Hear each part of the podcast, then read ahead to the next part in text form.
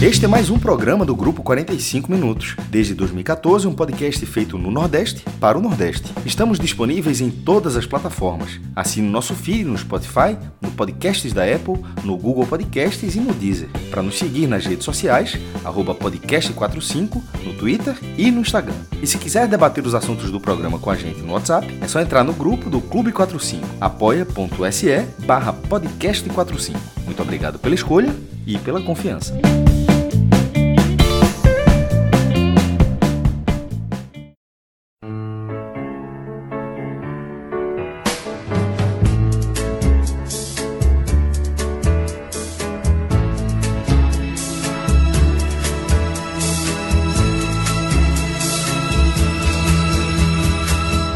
Descendo a rua da ladeira, só quem viu te pode contar.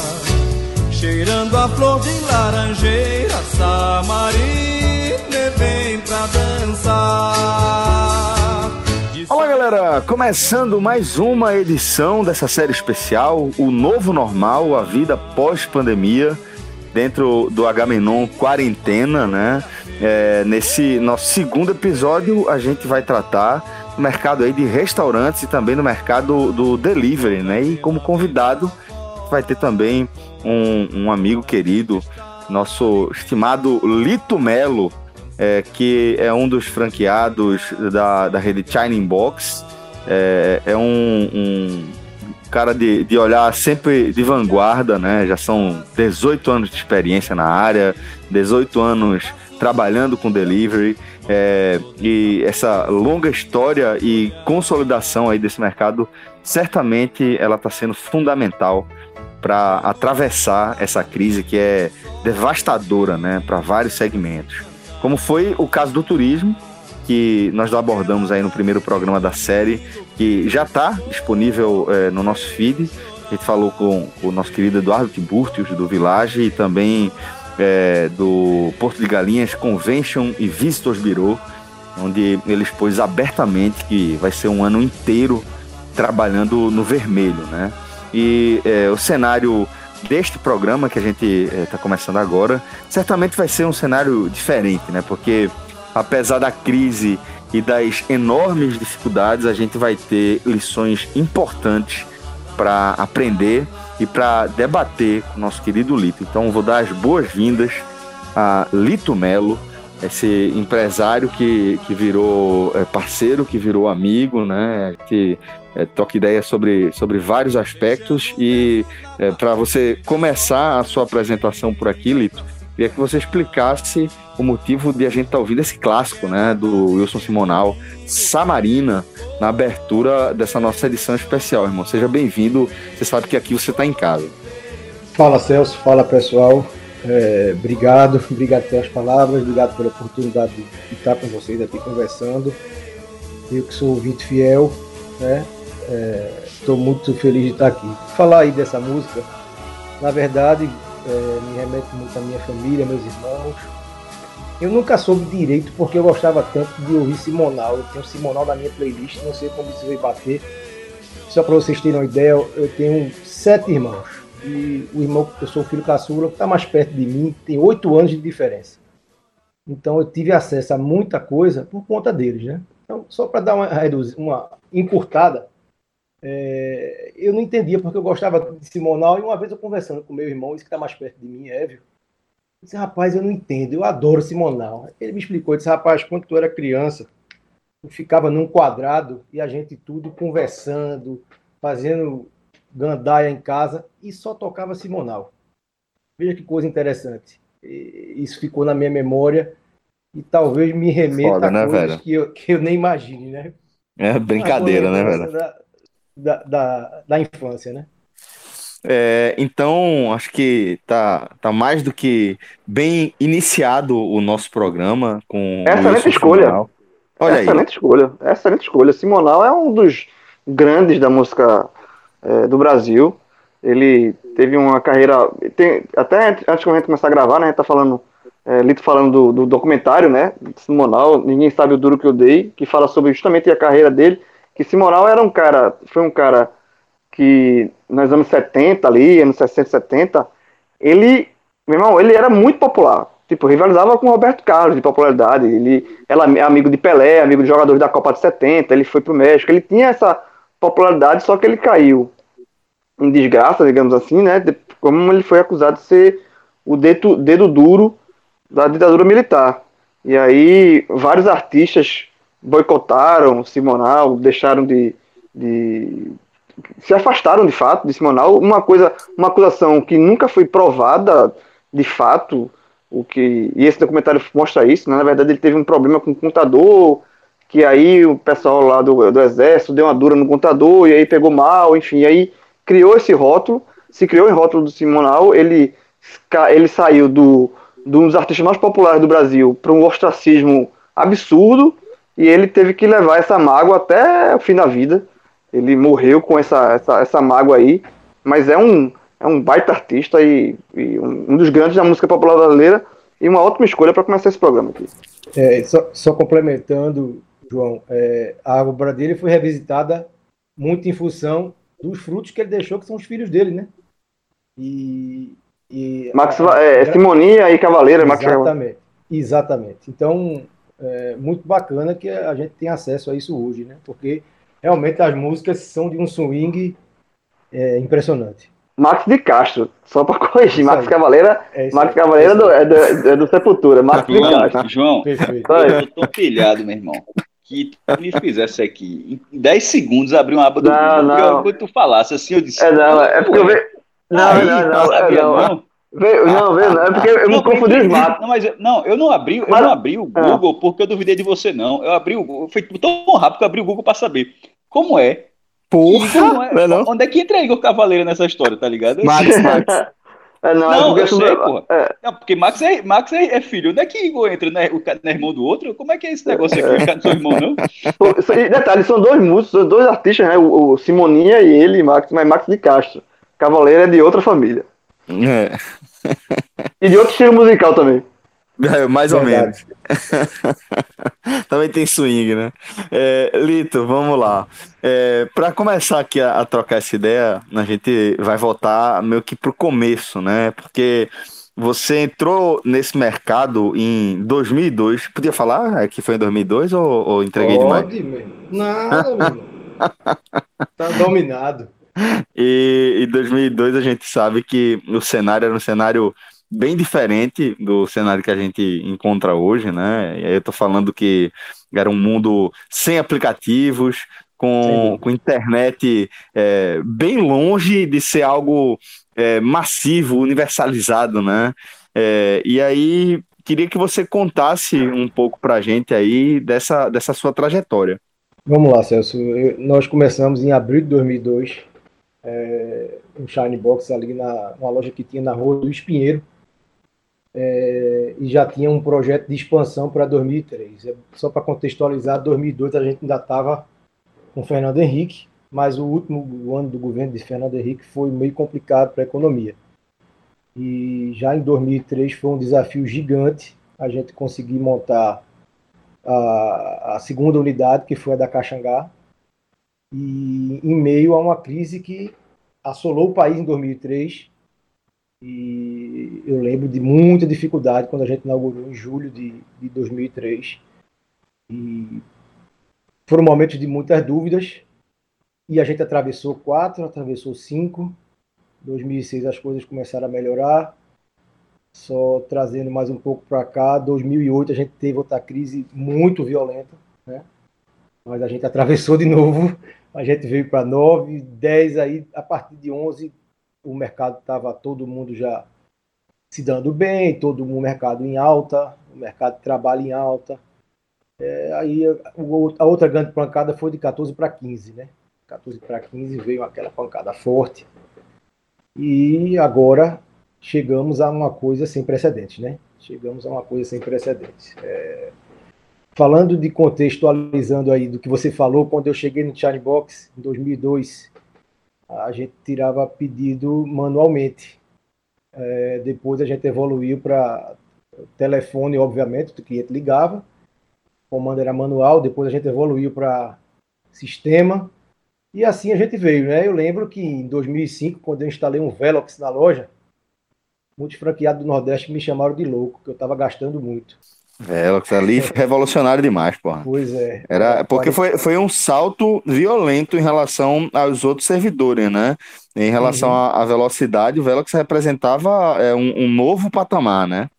Exato. Então a gente já tinha essa visão de que a gente não ia conseguir evoluir se não tivesse tecnologia. E, e a gente veio acesso remoto às lojas, sistema de câmera remotamente, isso já naquele tempo, entendeu? E graças a Deus a gente atravessou essa época toda, tivemos outras, eh, tivemos ainda outros negócios nesse tempo, mas hoje nosso foco maior é realmente o Charlie Box. Entendeu? Ô Lito, tua... é... fala Fred. Em 2002, já, na, já na, no seu primeiro contato com a franquia, delivery era quantos por cento? 100. 100%, né? Porque é, isso que eu ia perguntar, o Shine Box no início não tinha, não tinha mesa, não, não oferecia. Vou, vou te contextualizar. Salão, né? Exato. Vou te contextualizar exatamente o que aconteceu e exatamente o que está acontecendo agora. Provavelmente a gente vai fazer um caminho de volta. É, é verdade. A gente sempre foi. Uma, a gente é a maior rede de delivery do Brasil, tá? De comida. É, a gente é nativo no delivery. Então, tá no nosso DNA. A gente não tem. É, se eu não me engano, se eu não me engano, eu posso estar tá, tá errado, mas eu acho que, que por um bom tempo, não sei se ainda é, é tinha, tinha uma das associações de imagem do China Box era justamente um motoboy, né? Exatamente, exatamente. A, acho que o, a, a, missão da empresa durante um bom tempo era ser a maior rede de entrega de comida chinesa da América Latina. Eu não sei se isso foi revisto, até porque muita coisa aconteceu também depois, depois disso tudo. Mas voltando para 2002 lá, como o Fred perguntou, era basicamente motoboy e era basicamente entrega. A gente tinha um serviço de balcão que o cliente podia buscar, mas era uma coisa muito, muito pequena. Quando a gente inaugurou a unidade da Caxangá, Fred, e foi até bom porque eu já falei nisso, a gente fez uma experiência de oferecer ao cliente um espaço pequeno, um espaço com oito mesas, para o cliente tipo praça de alimentação. Ele pegava, comia ali mesmo, jogava, jogava o material descartável no lixo. Isso foi evoluindo de um jeito, o faturamento cresceu e a loja cresceu de uma forma que virou tendência. E o salão, a partir da gente, ele passou a ser uma parte importante do Shine Box também. Tanto é que a loja do Rosarinho, a loja do Rosarinho, na verdade, é a loja do Espinheiro que a gente se mudou para ter salão. A loja do Rosarinho, que é uma loja que é bem conhecida aqui em Recife, porque ela fica na Avenida Norte, de esquina, que muitos já passaram e já tiveram a oportunidade de vê-la. Tem um salão muito grande. E a gente veio evoluindo com o salão desde 2005. E nesse momento é muito possível que a gente demore muito a retomar a atividade de salão, entende? Porque a gente entende que vai ser uma coisa muito complicada para o cliente frequentar o salão. O próprio cliente não vai querer ir, entendeu? Pra gente, pra gente fechar esse 100% de 2002, hum. em 2019, o salão para você representava quantos por cento do teu faturamento? 25. 25. Aproximadamente, né, Fred? Eu tô falando, tô sendo bem Sim, bem, aproximadamente, certo. Um pouco para lá, um pouco para cá, tá? Em torno de 25%. E via em alta, Lito? Ou já, já tinha estabilizado? Já estava estável. A gente, na verdade, já tinha uma participação maior de salão mas ele já faz uns dois anos que está nesse patamar aí de 25% do faturamento. É, já, já estamos desde março com ele a fechado. Partir, a partir da, da, de uma é, massificação também assim de, de aplicativos tipo iFood ou, ou é, eu acho é que coincidência? foi forte para estabilizar, né? Foi, né? Sim, sim, né? sem dúvida. É, os aplicativos, eu vou, vou falar para vocês, foram tantas mudanças de paradigmas que a gente sofreu nos 18 anos e fica difícil até de fazer uma cronologia, sabe? Essa mudança de telefone para aplicativo foi outra coisa muito brutal para a gente, entendeu? É, a gente tinha, para vocês terem ideia, dia de domingo nós trabalhávamos com sete linhas telefônicas. E não parava, velho. Era uma coisa de louco. Pum, botava no gancho, tocava de novo. Botava no gancho, tocava de novo. Hoje nós temos três linhas telefônicas e tem hora que não toca nenhuma.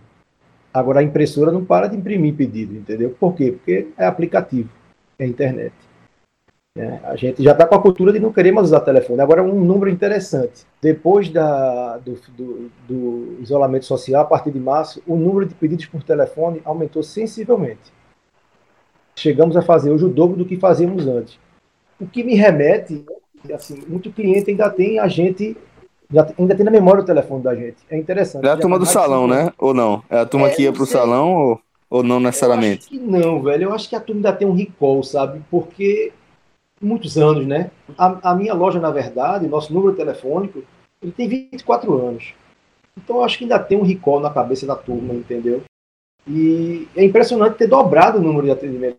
É, deixa eu aproveitar para fazer outra pergunta. Com a, com a crise, com a pandemia, com os restaurantes tendo que fechar né, as portas, vários correram para o delivery. Que é que causa medo num, nesse negócio, nesse ramo, para um dono de restaurante, o que é que ele precisa ter no delivery que assusta, que seja um obstáculo? Quais são os obstáculos para você encarar esse delivery? Vamos lá, Fred. Por mais simples que possa parecer uma operação de delivery, ela tem uma complexidade razoável. E vou te dizer onde é que está o gargalo. Não é fácil você fazer fila, não é fácil você seguir sequência, não é fácil você administrar rota e você trabalhar com um tempo de entrega que seja aceitável. Porque uma coisa que eu aprendi, Fred, o tempo de entrega depende muito da fome do cliente. Então, às vezes o cara faz o pedido meio-dia e 10, já tive muitos casos desses. O cara faz o pedido meio-dia e 10, você entrega, vai, meio-dia e 45, meio-dia e 50, e o cara, você liga para fazer o feedback, o cara demorou uma hora.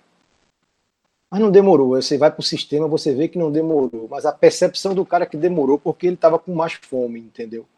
Um dos maiores obstáculos é esse. É que administrar essa sequência. O que é que entra na cozinha, o que é que faz primeiro, organizar isso em bancada, despachar, entregar o motoqueiro, ter uma boa rota e chegar na casa do cliente num tempo aceitável. E o cara que está ouvindo isso, ele pode achar isso simples. Talvez seja com um, dois, três pedidos. Mas quando você tem 300 pedidos, é muito complicado. Eu já tive ao longo desses 18 anos alguns amigos que viraram amigos, que têm restaurantes mais tradicionais, que tentaram fazer o delivery e voltaram, desistiram. Tiveram problemas de todo tipo com a logística. É, eu, eu, eu costumo dizer o seguinte: nosso DNA é de delivery. A gente não tem medo de entrega. É aquela história, manda para mim que eu mato no peito. A gente não tem medo de entrega. Agora, é muito complicado, Fred. Por mais simples que possa parecer, não é tão simples. Ainda tem um detalhe, Fred, só para complementar. O pedido tem que chegar na casa do cliente do jeito que ele pediu. Então, se você esquece um refrigerante, é como se você tivesse feito tudo errado que o cara vai comer, o motoqueiro vai ter que voltar para buscar o refrigerante. E isso aí causa uma má experiência no cliente. Esse cara demora a voltar a pedir com a gente. É óbvio que essas coisas acontecem e a gente tenta tratar disso pontualmente da melhor forma. Mas não é uma coisa tão simples quanto parece. Ô, Lito, Lito e, é... e, só, e, só, e só um ponto, um pontinho, é, Celso, que esse, isso que ele falou, é, e é, é muito verdade, porque eu, eu acho que o consumidor um dos mais exigentes é o consumidor de comida, né? Tipo, de delivery, de comida, porque quando você pede é, num, num delivery e você, tipo, você nunca pediu e você pede, basta naquele momento, por azar do, da loja, por, da, do restaurante, ele falhar num ponto que o cara ou nunca mais pede ou o cara vai demorar muito a pedir. Porque o, o, o a, a, eu, acho que, eu acho que a percepção é essa, né, Lito? Assim, de, do, do, do cliente é, é muito é, é exigente num, num, ponto, né? De, de, tempo de entrega, de qualidade de comida, de, do serviço tá, tá do jeito que ele pediu. Tem, você tem essa percepção também, né? Que é, é uma exigência, o nível de exigência é muito alto, né? Sem dúvida, João, você está correto. É, uma coisa é você vender um sapato e dizer ao cara assim, ele vai ser entregue entre 12 e 15 de junho, né? Se chegar dia 12, dia 13, ou dia, dia 14 ou dia 15, o cara vai esperar o sapato dele. Agora, o tempo de entrega de comida, especialmente o tempo de entrega, é um negócio muito sensível, porque você não pode, é, é, vamos dizer assim, brincar com a, a, a, fome das pessoas, entendeu? A gente, quando, quando vende um, um box, a gente não está vendendo alimento, a gente está vendendo saúde ali dentro, pô. Por trás daquilo tudinho tem anos de estudo na franquia, tem, tem nutricionista por trás, entende? Então é uma coisa muito mais, mais séria do que a gente pensa. E, e essa exigência do cliente, João, você tem toda a razão, você tem toda a razão. É, é uma coisa muito sensível, entendeu? É muito sensível. E você dá uma erradinha, e óbvio, João, óbvio, eu não estou aqui dizendo que a gente não erra. Não é isso que eu estou dizendo. Eu estou dizendo que a gente trabalha para errar o mínimo possível. Mas vai haver, vai haver sempre um atraso, um pedido que faltou uma porção de rolinho, ou faltou um refrigerante, ou que já, já aconteceu muito, hoje acontece menos. Sabe o que? O motoqueiro sai com duas entregas e ele entrega uma entrega num lugar e outra no outro. Ele inverter as entregas. É. Isso acontecia muito antigamente, hoje acontece menos. E a gente tem um lema lá que é assim, para o motoqueiro: é, entrega uma entrega sempre, duas talvez, três jamais ele nunca sai com três entregas. Ele sai com uma, sempre vai ter uma entrega para ele. Duas, talvez. Por que talvez? Porque só vai sair com duas se tiver rota. Se não tiver rota, amigo, você vai com uma. Entendeu? Então, Perfeito. É uma Isso... regra. É uma regra.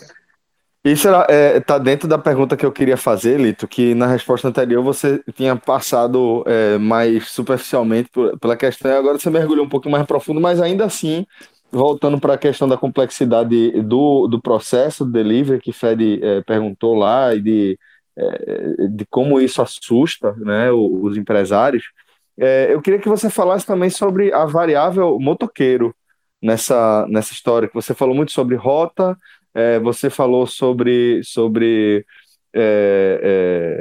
ter uma definição da área de entrega, tudo, mas a, a, a, formação de fila, administração de fila, é, queria que você me explicasse um pouquinho melhor o papel do motoqueiro, né, a pessoa, o profissional ali, dentro da complexidade do, do, do delivery. A gente usa ainda muito motoqueiro, né? Mas na verdade a gente tem usado muito entregador. É, essa profissão que a gente às vezes não dá nem tanto valor, nesse momento principalmente, esses caras estão sendo sensacionais, gente. Que esses caras têm feito na rua, não só os entregadores de moto, mas também os de bicicleta, né, que é uma coisa nova. Esse pessoal tá dando o gás. É né? nova, é nova agora, né? No conceito é. que a é. gente tá vivendo de, de voltar para trás, né? Entregar é as coisas de bicicleta, eu acho que foi a Exato. base, a, a base é, da civilização. A base da moto, a base da moto sem dúvida. Sem dúvida.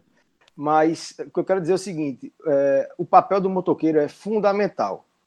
Para ser honesto com vocês, é, assim, falando de minha experiência pessoal, é, a gente, eu, eu, te, eu, tive que ficar em isolamento. Contando um pouquinho aqui, talvez Fred saiba, se eu saiba, eu sou diabético. Eu tomo insulina. E então, quando bateu essa crise, mais ou menos dia 10, 12 de março, eu determinei que eu ia ficar em casa. Né? Mas para eu ficar em casa, eu tenho que ter uma retaguarda boa na loja. E a gente falar do entregador é legal, mas eu tenho que render aqui uma homenagem à minha equipe, sabe?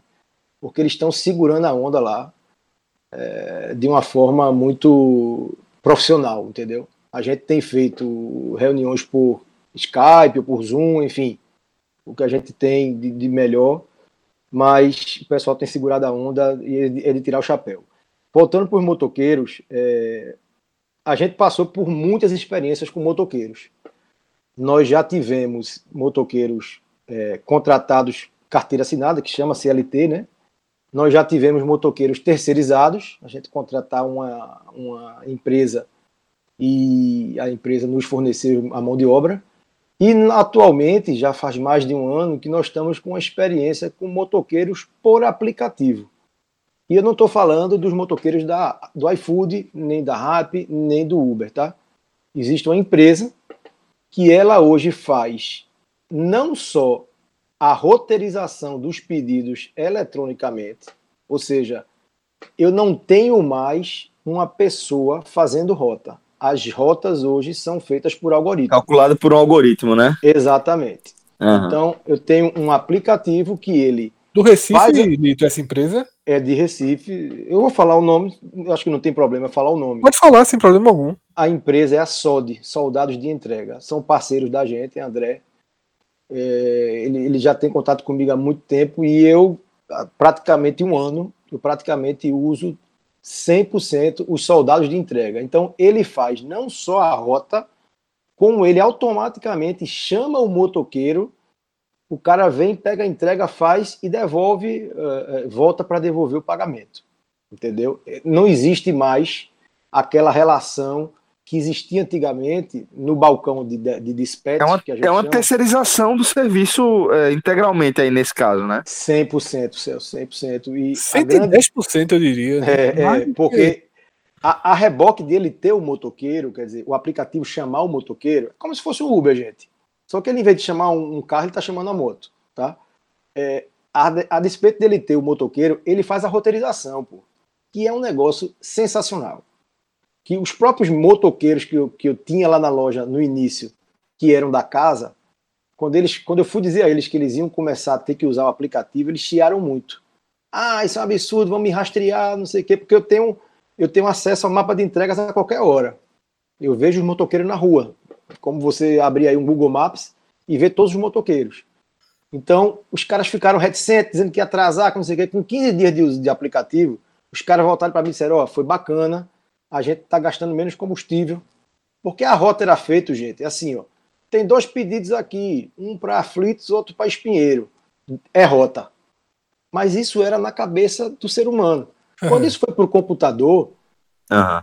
e, e, o nível de, de argumentos que essa equação usa para fazer esse cálculo é muito maior. Inclusive, coisas do tipo: são dois pedidos para levar a maquineta. Então eu vou roteirizar esses dois pedidos que tem maquineta para quê? Para não precisar ter 20 maquinetas na loja.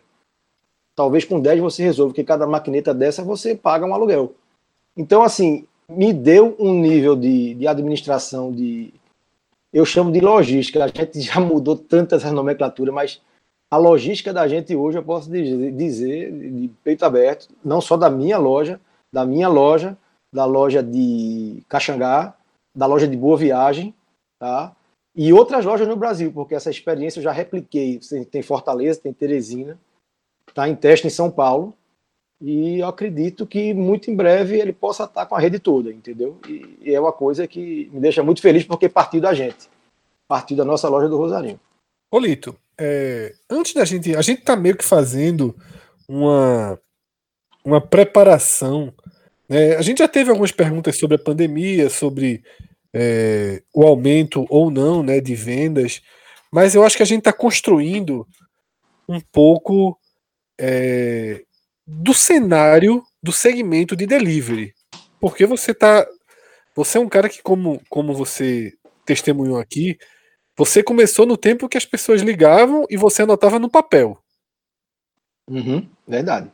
E agora tem passou por todos os processos e tem hoje essa empresa é, que, como eu falei, acho que é mais de 100%, acho que é 110%, porque ela faz a inteligência, ela, te, ela praticamente devolve para você a condição de só fazer a comida. E, e depois Perfeito. da comida. Liberar é, o pedido, né? É com eles, né? E a liberação do pedido. Sem dúvida. Pelo que você conhece, Lito, pelo que você conhece, dentro do nosso mercado, quando a gente entra ali no iFood, que a gente hoje se depara com 300 restaurantes, e alguns não são nem restaurantes, né? A gente já conversou com, sobre isso. Alguns são um quartinho de casa, que uhum. o cara põe o nome e, e, e vira um restaurante imaginário. Esse ainda tem gente que hoje trabalha como você trabalhava em 2002, ou tem. como você trabalhava há 10 anos? Em bairro tem, né? Em nível de bairro, certamente, né? Olha, eu vou dizer a vocês. A, a, com, como eu trabalhava no início, eu acredito que seja muito difícil, porque o cara não vai dar conta. Anotar em papel para ter o mínimo de conta. Eram, gente, vocês não têm noção do que era aquilo, não. É uma operação de louco, gente. Vocês não é, têm noção. Eu vou dar um número a vocês. A minha loja do Espinheiro, a primeira loja nossa, ela atendia toda a área que é atendida hoje por Rosarinho, Caxangá e Olinda. tá certo? Eu fazia dia de domingo no almoço 400 entregas, gente. Puta merda. No papel. Gente, tô dizendo a vocês, era coisa de louco. Eu me lembro de um irmão meu, teu irmão Roberto. Ele uma vez chegou lá e disse: de domingo eu tava feito um doido no balcão. Eu não digo que tava puxando o cabelo porque a gente fica de boné, né? Por causa da, da higiene alimentar. Mas aí ele ficou lá do outro lado, do lado de fora, né, como cliente, olhando a operação, não sei o quê, e de repente ele virou para mim assim e fez: Lito, como é que isso dá certo? É aquela confusão, sabe? Era box passando, troco, não sei o quê, bababá. É, é a famosa confusão organizada, né? É a confusão organizada. João, acredito, no final dava certo. Velho. No final é, exatamente. Certo, entendeu? É. Mas hoje, trazendo para o mundo de hoje, Fred, é inimaginável. O iFood entrega uma certa organização, né, Lito? É, velho, é inimaginável isso hoje. Não tem como. Porque também, Fred, no meio daquela confusão, tinha um certo descontrole. Entendeu? Tinha um certo. Tinha sempre alguma coisa que escapava. É, naquele tempo a gente recebia cheque, cara. Então o cheque, quando chegava, tinha que carimbar, tinha que dizer de onde veio. Ó, oh, meu irmão, Passou. Era, Era cheque, cheque, cheque, é, cheque é uma ideia merda da porra, né, velho? Era cheque demais, hein? Diga-se de passar, cheque é uma ideia merda da porra. Se a gente puder falar um pouco de fraude aqui, também De 400 entregas no almoço, quantos borrachudos a turma passava? Meu irmão, velho, uma maçaroca, bicho. A turma de Olinda, hein? Quando via... Veja só, isso, veja só. Em Olinda a galera gastou a borracha. Eu conheço, eu conheço meu povo. Rapaz, era muito cheque, velho. Era muito cheque e, obviamente, tinha problema de devolução.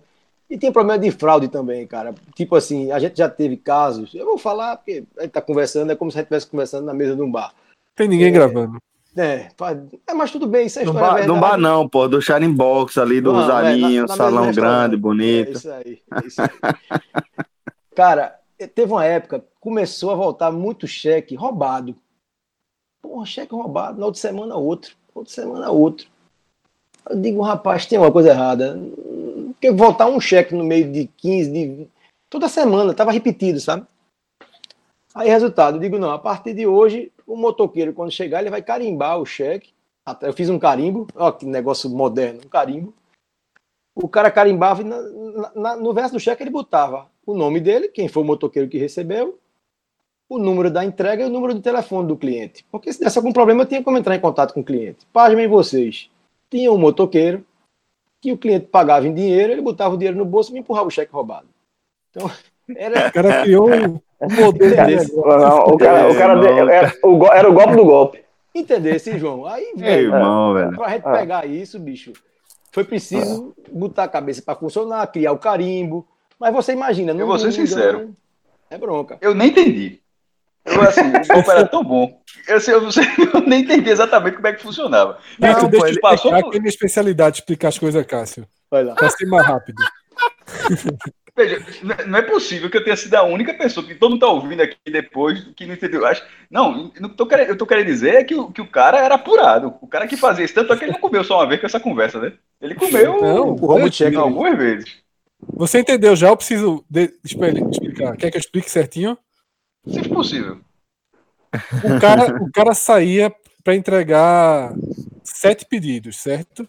Vinha dos com um cheque. Pedidos, dos sete pedidos, ele recebia os sete em dinheiro. Dos sete, ele pegava uns três ou quatro, trocava por um cheque falso, por um cheque roubado que ele tinha, guardava o dinheiro para ele e jogava. E pagava com o cheque.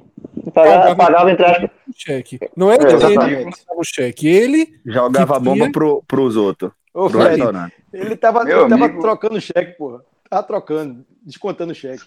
Esse cara deve estar doido. Né? a, gente, Janeiro, provavelmente. a gente chamou isso lá de colar colou. É, colar, é um colar colou, é um colar colou da porra, né, velho? É, só que eu peguei, entendeu? Então, Fred, é. voltando para a pergunta, né? Porque eu não acredito que ninguém esteja trabalhando assim ainda hoje. Mas do jeito que eu trabalhava há seis, sete anos atrás, eu acredito que tem muitos, Fred. Eu acho, eu acho, Lito, Muita eu coisa acho, eu acho hoje, né? É, exatamente, é, é, é, isso que eu ia falar. De, de anotar, não, mas o WhatsApp de pedido tem muito. E vou dar um exemplo. É, desde que começou que a pandemia. É, é, só o que desde, rola por aqui. Desde que começou a pandemia, é, eu tô. Porque, obviamente, muita gente teve que entrar, como o próprio Lito falou, foi obrigado a entrar nessa questão de entrega de comida. É, eu recebo diariamente no meu WhatsApp três é, restaurantes pequenos de bairro aqui, do, próximo onde eu moro, eles sempre mandam para mim o cardápio do dia, que é o cardápio normal, almoço do PF, é, galinha guisada, é, normal, mas todo dia eles mandam para você fazer pedidos pelo WhatsApp. Você abre o WhatsApp, escolhe ali e já diz, ó, quero tal, tal coisa e o cara já entrega, entendeu? Então acho que na, na, na munheca anotando por telefone não, mas o WhatsApp ele, ele, ele substitui esse, esse, esse, digamos assim, essa coisa mais rústica dos pedidos de delivery. Sem dúvida, sem dúvida, João. Agora, outra coisa que é importante dizer é que é, você, para ter um mínimo de controle, você tem que ter informatização hoje. E mesmo a turma que está cozinhando, digamos assim, em garagem, dentro de casa, para sobreviver mesmo, Fred, porque também tem isso. Muita gente, o cara que fazia um hambúrguer legal, abre uma hamburgueria porque não tem emprego, pô. E aí ele abre a uma hamburgueria. Explosão, a explosão é impressionante. Isso. O, o WhatsApp, o, o iFood, no primeiro final de semana da pandemia e o iFood 15 dias depois, uhum. eu acho que quadruplicou ou mais do que isso a quantidade de opções. Isso. E, e, o cara que hoje ele entra, ele pode até começar desorganizado, mas a partir do trigésimo dia, quando ele for fazer, fechar o primeiro mês, que ele não encontrar número, que ele não encontrar controle, ele vai sentir necessidade de ter o um mínimo, pelo menos um computador com um sistema funcionando. Senão ele não vai dar conta. O próprio iFood é, e os outros aplicativos fornecem alguma coisa hoje já, sabe? Para o cara ter o mínimo de controle. É, então, assim, essas coisas aí elas evoluíram muito em termos de, de organização para os restaurantes. Ô Lito, a gente conversou, acho que mais de um ano atrás, e eu lembro que você se assustou com, quando conheceu a forma com que o iFood funcionava. Você esperava um grau de informatização maior, né? Verdade, Fred. É, a gente teve oportunidade. Lógico que eles já andaram bastante de lá para cá. Foi por isso que eu posicionei é, bem para trás aí a nossa é, conversa. Acho que foi bem no início, quando a gente começou a conversar. Mas, enfim, eu tive a oportunidade uma vez que nossos créditos não estavam batendo. E eu sou um cara assim. O motoqueiro, o motoqueiro foi trabalhar no iFood, né? Provavelmente. Provavelmente. E levou um, levou um computador lá, porque na verdade eu fiquei impressionado com o seguinte. Eu sou um cara muito ligado a controle, sabe, Fred? É, assim, eu sou meio obsessivo com isso. Então, é, eu tenho planilha de controle, cartão de crédito, eu confiro diariamente, velho. Eu não abro mão disso. Eu ainda faço isso hoje, é uma coisa que eu sempre fiz. É, repassei para meus sobrinhos hoje que trabalham com, no segmento também, é uma coisa que eu acho importante. Poucas vezes houve falha no, no, no, no, depósito de cartão, mas já houve. E o iFood não pode ser diferente, porque hoje o nosso volume de iFood é grande. E começou a não bater os créditos do iFood. E aí, quando eu fui procurar saber o que estava acontecendo, eu descobri que os caras lá estavam usando planilha, pô. Um negócio gigante daquele com planilha. Eu digo, pô, não é possível, né? Porque eu usando planilha aqui no meu restaurante sou muito pequeno frente ao iFood. Mas quando eu vi o iFood dessa forma, eu fiquei meio chocado. Mas posso te garantir. Não tinha, que, não tinha um sistema. É, ou tinha e exportava, sabe, Celso? Mas enfim, uhum. chegou para mim foi assim, e eu fiquei meio chocado. E, mas devo dizer, e para reconhecer também, para não ser injusto, que eles evoluíram muito nos últimos, não vou dizer um ano e meio, talvez. Acho que o último ano e meio, sim e hoje é difícil o crédito não bater, velho. Bate, bate legal e não tem problema. E, e, e cai no dia religiosamente, pelo menos com a gente. Não teve mais esse tipo de coisa, não. E, e para ser honesto também, o que para trás, o que tinha de erro, eles corrigiram e ficou tudo certo também. O que me impressionou naquela época é que eu não, não esperava que uma empresa desse tamanho fosse lidar com planilha, mas enfim. É, deixa eu aproveitar para fazer outra pergunta. Até para quem está ouvindo, você tocou num ponto bom que é algumas pessoas né, nessa crise, nesse, nessa necessidade de, de conseguir dinheiro, estão partindo para uma tentativa desse nosso setor, no caso o seu setor, né, desse setor de restaurante, de delivery, de entrega de comida. Para quem está escutando e quando ouviu você falar isso pensou, porra, eu vou eu vou tentar entrar nessa. Hoje a dependência do iFood eu diria que ela é, para quem começa, para quem entra nesse setor, de 100%. Né? Depois você pode até dizer quanto da sua venda vem pelo iFood, mas eu acho que para quem está começando, beira os 100%. Como é essa relação? Quanto o iFood fica percentualmente de cada pedido? Se tem uma escala diferente por segmento, por quantidade? E quanto representa para você hoje o iFood? É, o iFood cobra uma taxa, uma, a, a, taxa de comissão deles. Existem, existem duas formas de cobrança do iFood. Eu preciso que vocês entendam. Veja só. Existe a taxa de comissão do iFood que incide sobre todos os pedidos. Então, digamos, eu vendi 100 mil no iFood. Eu vou pagar, dependendo da negociação, existem taxas diferentes. Porque o cara quando entra, ele certamente entra com a taxa mais alta, tá? É, a gente por participar de uma rede, a gente tem uma taxa mais baixa, porque a negociação é feita por São Paulo, é feita num volume maior, tá? Eu não posso divulgar percentuais, porque eu não estou autorizado a isso. É uma coisa que eles pedem para a gente não divulgar. Mas eu vou fazer, falar hipoteticamente. Digamos que é, eu venda 100 mil e minha taxa seja 10%. Tá? Então, é, a, além é, esse, essa taxa de comissão, ela incide sobre todas as suas vendas. Se você usar o meio de pagamento do iFood, ele cobra mais 3,5%. O que é o meio de pagamento do iFood? Quando você entra no iFood, ele vai dizer forma de pagamento. Se você pagar em dinheiro, você vai pagar direto a mim. Se você pedir uma maquineta, você vai pagar direto a mim. Você vai usar a minha maquineta. Mas se você escolher digitar o número do seu cartão no iFood, que é que vai acontecer? Ele vai me cobrar, além dos 10% que eu falei que seria a comissão, ele vai cobrar mais 3,5% porque eu estou usando o meio de pagamento dele, tá? É, obviamente que esses percentuais eles são negociados individualmente. E mais uma vez eu digo, é, dependendo da negociação, o cara, o cara consegue, do volume também, o cara consegue ter percentuais menores. Eu não sei se ficou clara a explicação, mas é tipo, é tipo aquela, aquelas lojas é, de shopping que, que levam clientes para o shopping, por isso também levam para outra loja. Seria mais ou menos assim, tipo, tem alguns, alguns restaurantes, algumas redes que acabam é, movimentando o, o aplicativo, a plataforma. Lojas âncora, que você chama, né? Isso, loja lojas âncora, isso. Existe algo nesse sentido também para o iFood, por isso é, a negociação também é mais flexível, é nessa linha também? Eu não, eu não sei dizer se, se o raciocínio é exatamente esse, Celso, mas, mas deve ter alguma relação com isso. Entendeu? Uhum. Porque a gente, a gente também leva muito cliente para eles, entendeu? Isso, Porque isso. É, tem, como eu imagino também. Tem, força, tem, tem, tem. Polito. É, é, é, existe nesse mercado, né? É, era referência nesse mercado antes mesmo de o iFood ser viável, né? Como ideia, inclusive, né?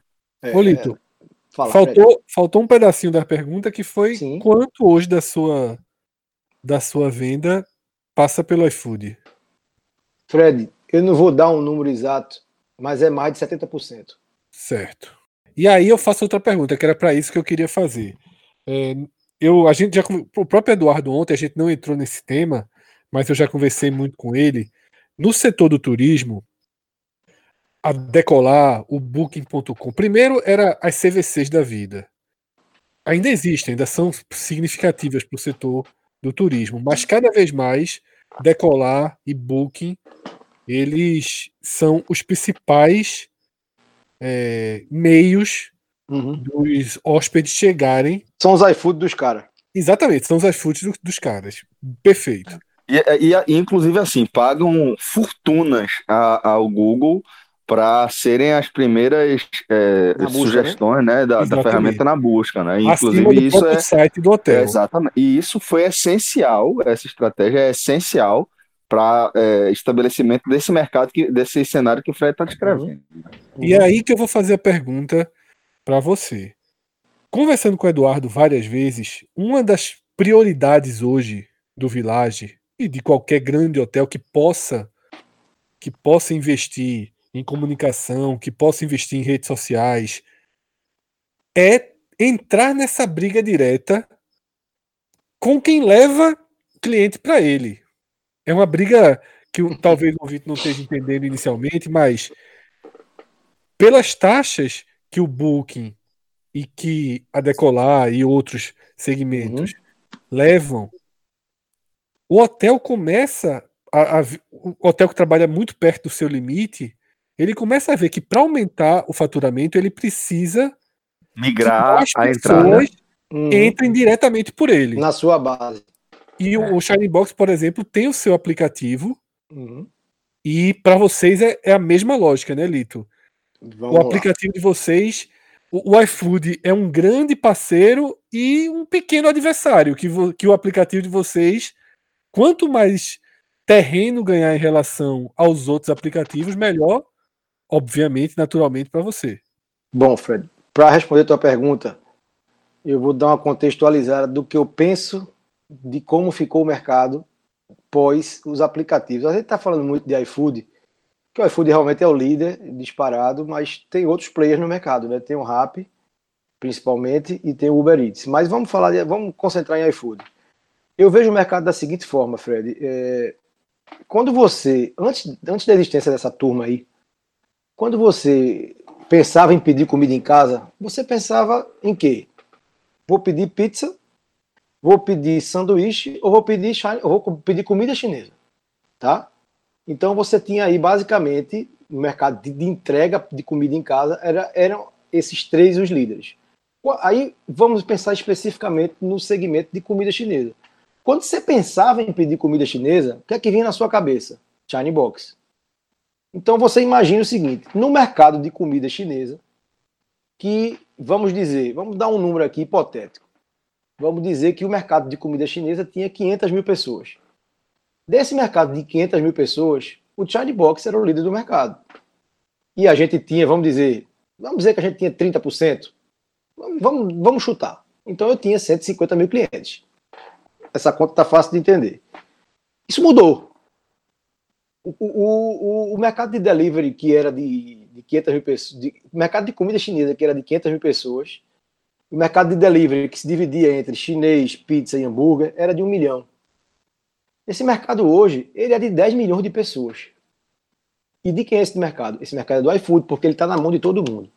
Então a gente não tem mais 30% de um mercado de 500 mil. A gente tem talvez 5% de um mercado de 10 milhões. Não sei se você entendeu. O mercado hoje não é mais da gente. O mercado hoje é do iFood. Então, é, é bom entender isso, sabe? O mercado hoje só funciona porque tem iFood, mercado de delivery. Tá dando para entender, Fred? Não, deu para entender. É porque é uma mudança no modelo de negócio. Ele muda Mudou. o eixo, né? Ele muda o Mudou eixo tudo. inteiro do mercado, né? Ou Mudou seja, para você, tudo. essa luta que o hotel tem, para você, hoje é mais distante ainda, né? E vou dizer mais, Fred. A gente internamente, e aí eu vou voltar para sua pergunta. Eu contextualizei o mercado, assim, de como eu vejo. Eu não sei se é exata, isso é uma visão minha, um frutos de análises minha, de, de, de, de, de, de pensamento, entendeu? Do que mudou da época de antes do iFood para cá. É, a gente discute muito se vale a pena a gente investir, porque ter um aplicativo hoje, Fred, é difícil. Por que é difícil? Porque veja, o iFood ele tem uma verba gigantesca, milionária, para investir em quê? Em tecnologia. O aplicativo do iFood é uma coisa sensacional. Com quatro cliques você faz um pedido.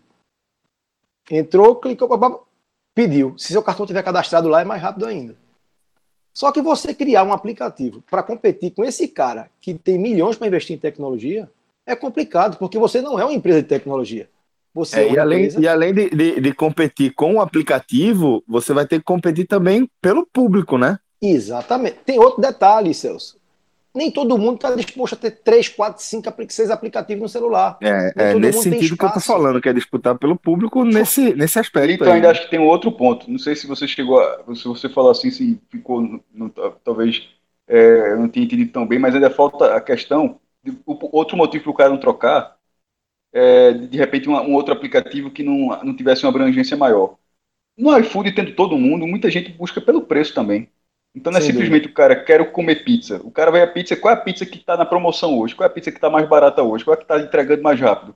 Qual é que ainda está aberta, dependendo do, do, horário que o cara abre? Então, assim, Sem dúvida. É, tem, toda, tem toda uma questão de concorrência. O cara, é, você não vai de repente pegar um, um aplicativo que tenha menos empresas ou que seja o um aplicativo talvez de uma só empresa. Só se você é um, um, você quer você quer aquela comida e ponto final ou se consumidor você já, fiel, já, né? Consumidor é, fiel. ou então você já abriu outro aplicativo e os preços estão condizentes, estão, na, estão no mesmo patamar. Mas de uma forma geral, eu acho que o cara, vou dizer assim, é, no meu caso, como consumidor, eu para mim faz, faz a diferença na hora de eu, eu é, querendo alguma comida, tenho uns lugares, obviamente, que eu gosto mais, mas também tem uns lugares que, de repente, o cara der uma facada, só aumentou 20%, eu disse, opa, eu dou uma ré na hora ali, tá ligado? Eu acho, que tem essa, eu acho que faz essa diferença também. Tem toda a razão. Tem toda a razão, Cássio. É... Mas, internamente, Cássio, a gente sempre faz essa discussão. Vale a pena a gente investir parte do nosso, é, é, do, do nosso investimento, fazer parte do nosso investimento num aplicativo sendo que tem um cara lá, um gigante, que já está com o aplicativo voando, porque é difícil desenvolver um aplicativo. E a gente teve muito problemas com o nosso aplicativo. O aplicativo evoluiu muito no último ano. A gente fez uma parceria com a Oracle, não preciso nem dizer, uma das maiores empresas do mundo. E o aplicativo evoluiu muito. Mas tem todas essas dificuldades que Cássio falou. E aí, Cássio, a gente procura trabalhar. A, a conclusão que a gente chegou, antes de, de, dizer como a gente procura trabalhar, a conclusão que a gente chegou é que vale a pena investir no aplicativo. Porque mesmo que apenas 10, 12, 15% compre pelo aplicativo, essa turma é meu cliente, velho.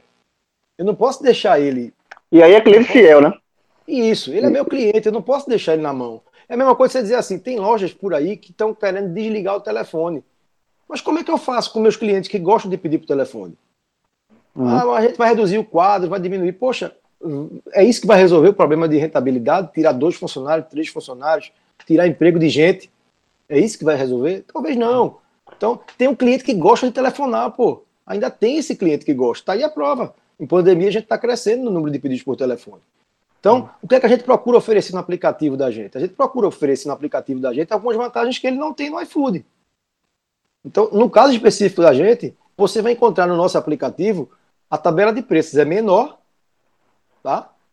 E você tem é, um plano de fidelidade.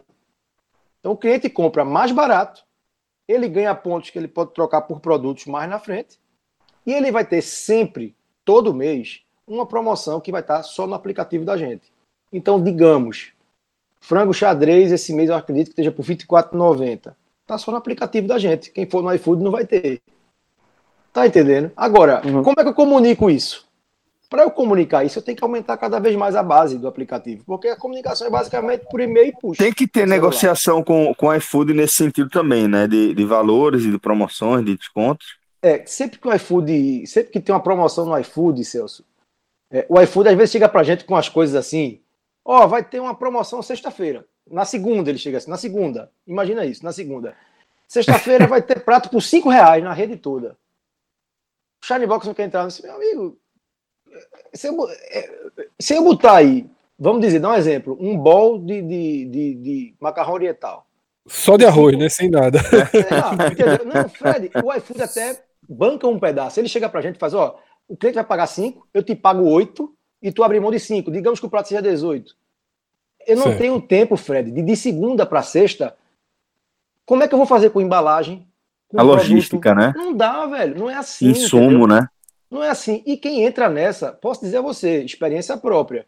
Eu tenho um sobrinho que, que é do ramo também. Entrou é. e quando abre a promoção, com 45 minutos o restaurante está estrangulado sem produto, pô. E não consegue é. entregar, é o um inferno. Aí você então, começa a comprar problema, né? Exatamente, velho. Então, assim, voltando um pouco para a discussão do aplicativo, é uma coisa que a gente não pode deixar de ter. Mesmo sabendo que a luta é em glória eu vou provar o quanto a luta é em glória. Eu, eu conheço o aplicativo do Shine Box. Eu conheço as promoções do aplicativo. Mas eu pago mais e Lito ganha menos, porque eu só peço pelo iFood. Veja o quanto é em glória. Eu pago tá, mais. Tá, tá me fazendo Lito, passar vergonha agora, viu, Fred? Lito ganha menos. E por, um, por uma simples questão do que Lito falou: quatro toques. É isso aí, Fred. Isso é quatro toques. Isso é muito pesado. E, e Lito, Lito ainda perde mais, porque eu sou daqueles que o celular já é registrado, eu aprendi hoje. E eu acho, eu acho que não é só a questão de serem quatro toques, eu acho que também é a questão de mentalmente, né, na sua organização da, da rotina, que é um monte de coisa. Você saber, tipo, quando eu quiser pedir comida, é por aqui pelo iFood, eu digito o nome do restaurante.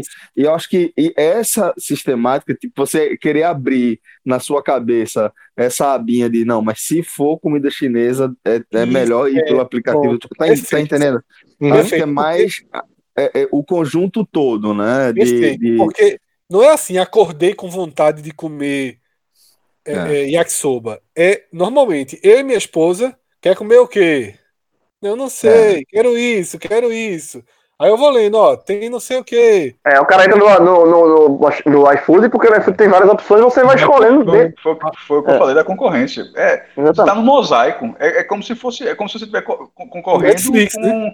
Com, eu ia falar exatamente isso, com Netflix. Você quer ver o filme de quê? Você, eu quero ver comédia não. Você pode até ter isso na sua ideia, mas se você abrir na Netflix, de repente tá o destaque lá, um outro filme, tu abre da comédia e vai ver um de drama legal que apareceu. Assim, é. você, é. você, quer, você, você, você ator, tá querendo ver o filme. do tipo, né? Olha, é, eu tô querendo traçar é... um paralelo. Você tá querendo ver o filme. Você, na sua ideia, ver de comédia. Tipo, o cara tava com a vontade de comer é, uma pizza. De repente lá mudou pro cara agora pro Shine Box. Então, assim, mas o cara tá naquele mosaico. O cara tá naquela, na, naquela frente ali que, que a praticidade dos quatro toques. E, Sabe o que acontece, Cássio? E as opções é... é muito difícil. É uma concorrência de aplicativo me parece muito difícil. Sabe o que acontece, Cássio? Se você fizer uma analogia, quando você está no shopping que está numa praça de alimentação, você, se você fizer um giro 360 graus, você vai ter dificuldade de escolher se você não souber exatamente onde você quer comer. É a mesma coisa do iFood. O iFood é uma praça de alimentação virtual, pô. Só que ali no praça de alimentação do shopping, você vai ter 10 lojas. No iFood você vai ter 100. Então é complicado mesmo, você tem razão. E detalhe: tem cliente que está procurando preço, tem cliente que está procurando entrega barata, tem cliente que está procurando refeição para quatro pessoas. Com aplicativo informando gente... tudo isso. Exatamente, exatamente, Cássio. Exatamente. E ranqueando tudo isso, né? É, e, e, outra coisa importante, Fred, você falou agora, a, a sua pontuação. A pontuação da sua loja é muito importante, porque a pontuação lhe coloca em cima do feed. Uhum. E, e também você, e também, é, exatamente, tem referência. Quando eu, quando eu vou pedir alguma coisa no, no iFood de um restaurante que eu nunca pedi, eu, eu me baseio muito pela, pela nota. Se a nota, se a nota for baixa, não, eu dou é. É um gigante, né? Eu vou dar. Eu já, eu já pedi. Eu já, é o único, né?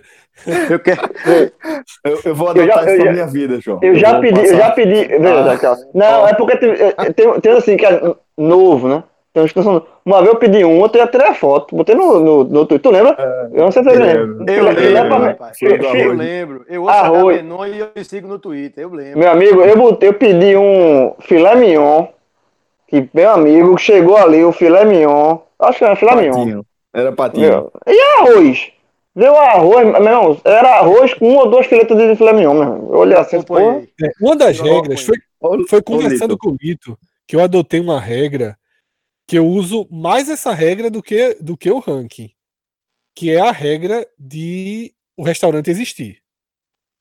É. De eu ter uma referência de um restaurante que eu sei onde ele fica, que. É, é Procedência, é né, Fred? Oi? Procedência, né? Procedência, né? Agora, também há espaço para o novo. Também Sim. há espaço para o novo. E, e, tudo isso é uma grande é uma grande matemática, porque assim, é, normalmente os restaurantes conhecidos ele tem nota boa. Quando ele não tem, você já imagina que o serviço de entrega dele é ruim. É, ele não liga você para o serviço de é entrega. É bom, né? E aí de entrega é ruim. Cai naquilo que eu falei no início, Fred. É, o cara que, que tem um salão grande, que é um, um restaurante tradicional, ele vai tratar o delivery dele como um negócio secundário. É, entendeu? É porque, na verdade, é outro negócio, né? No fim das contas, é outro modelo de negócio. É outro modelo de negócio, é, Celso, mas a, o problema é que o cara não bota o olho naquilo.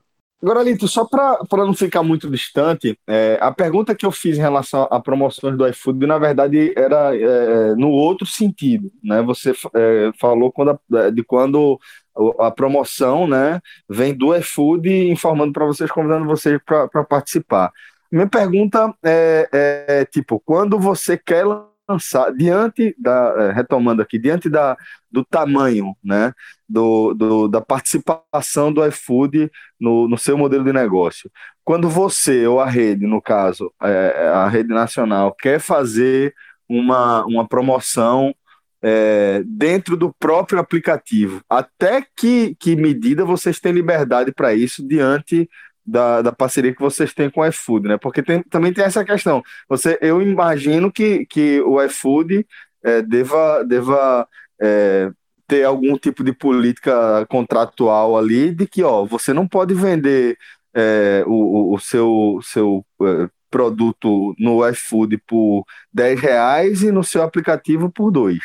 Eu acho que deve ter algo, algo nessa linha. Né? E aí, como é, que, como é que fica quando vocês querem fazer algum tipo de promoção específica no aplicativo de vocês? Era nesse sentido que eu estava querendo saber. Vamos lá. O ideal, o ideal, Celso, é que as promoções tivessem em todos os canais. Tá? Vamos, vamos dizer, quais os canais que a gente tem hoje? iFood, aplicativo, telefone e, em condições normais, balcão e salão. Vamos esquecer balcão e salão porque essa não é a realidade de hoje. O ideal é que ela estivesse nos três, nos três lugares, nos três lugares. Mas dependendo do produto que você está promovendo, não dá para colocar no iFood, porque na hora que você coloca no iFood e dá o desconto, você perde sua margem devido à taxa que você paga ao iFood. Então, na verdade, a gente só consegue colocar promoções no iFood quando a promoção vem direto da franqueadora, quando a negociação é lá por cima. E por que isso acontece? Porque a franqueadora ela tem muito mais condição do que a gente aqui de, de estudar a estrutura de custo e ver se aquela promoção cabe no, no iFood, com as taxas maiores que a gente paga a ele, com os custos maiores que a gente tem com a venda pelo iFood. Então, é por isso que nem toda promoção a gente consegue colocar no iFood. Agora, é óbvio, quando a gente coloca uma promoção no iFood, a venda é muito maior, porque a exposição é muito maior. Então, o ideal, por isso que eu disse, o ideal era que tivesse em todos os canais. Mas nem sempre isso é possível, porque também você não vai colocar uma promoção no iFood que vai te dar prejuízo. Não faz sentido isso, entendeu? Então, respondendo a tua pergunta, é basicamente isso. Lito, e agora sim, já é, indo para esse cenário de pandemia e também para pós-pandemia, né? Porque é, no começo você falou que alguns, alguns restaurantes é, têm receio ainda da questão do delivery, é, mas neste momento, que também você falou, não tem que ter receio mais. É, é, é para você sobreviver nesse momento de, de, pandemia, de mercado, você tem que ir para a entrega delivery. Mas acredito eu que é, pós-pandemia, essa questão do delivery, ela também tende a, a, continuar ainda mais forte, porque a questão do salão, ela deve voltar aos poucos, né? A pessoa tem que ter é, muita, muita é, confiança no local, para voltar a, a, frequentar um restaurante. Então, eu queria saber, eu queria que você é, me respondesse, é, é, se você calcula do quanto essa, essa, essa ramificação do delivery, de entrega de comida por delivery, ela tende a aumentar mesmo pós-pandemia, nesse novo normal, nesse novo mundo que vem pela frente, e também se você vê a concorrência com relação mesmo a um restaurante, a uma, a uma marca tão consolidada como o Shining Box, é, se você acha que a concorrência também, também vai aumentar por conta dessa consolidação do, do da entrega é, delivery pós-pandemia. João, é, eu vou te dizer uma coisa. O mercado de delivery de, de comida pronta, que é o nosso mercado, ele não vai crescer, não. Ele já cresceu. Se você pegar só delivery, eu estou falando do mercado, tá? Não estou falando especificamente das nossas vendas é, o mercado como um todo, eu tive reunião hoje a tarde toda com o pessoal de São Paulo, e também tenho esses números da, da operadora de entrega de motoqueiro, da SOD. O mercado de delivery está crescendo semanalmente, cara. E ele vai seguir crescendo. Agora, se você me pergunta a respeito do, da, da, da minha empresa, do meu negócio, eu posso te dizer que no primeiro momento a gente teve uma queda por conta da entrada de novos players, que é uma palavra que se, bonita que se diz hoje para concorrente, né? Entraram novos concorrentes, nós tivemos uma pequena queda, mas eu acredito que isso novamente vai se estabilizar e a gente recupera isso ao longo do tempo. Porque, bicho, o novo normal que está se avizinhando aí, eu não vou dizer nem que está se avizinhando, né? Porque eu acho que não está perto. Mas o novo normal que está pintando é uma coisa muito, muito diferente do que estava antes, tá? A gente está falando de garçom com camisa de manga comprida, luva e máscara.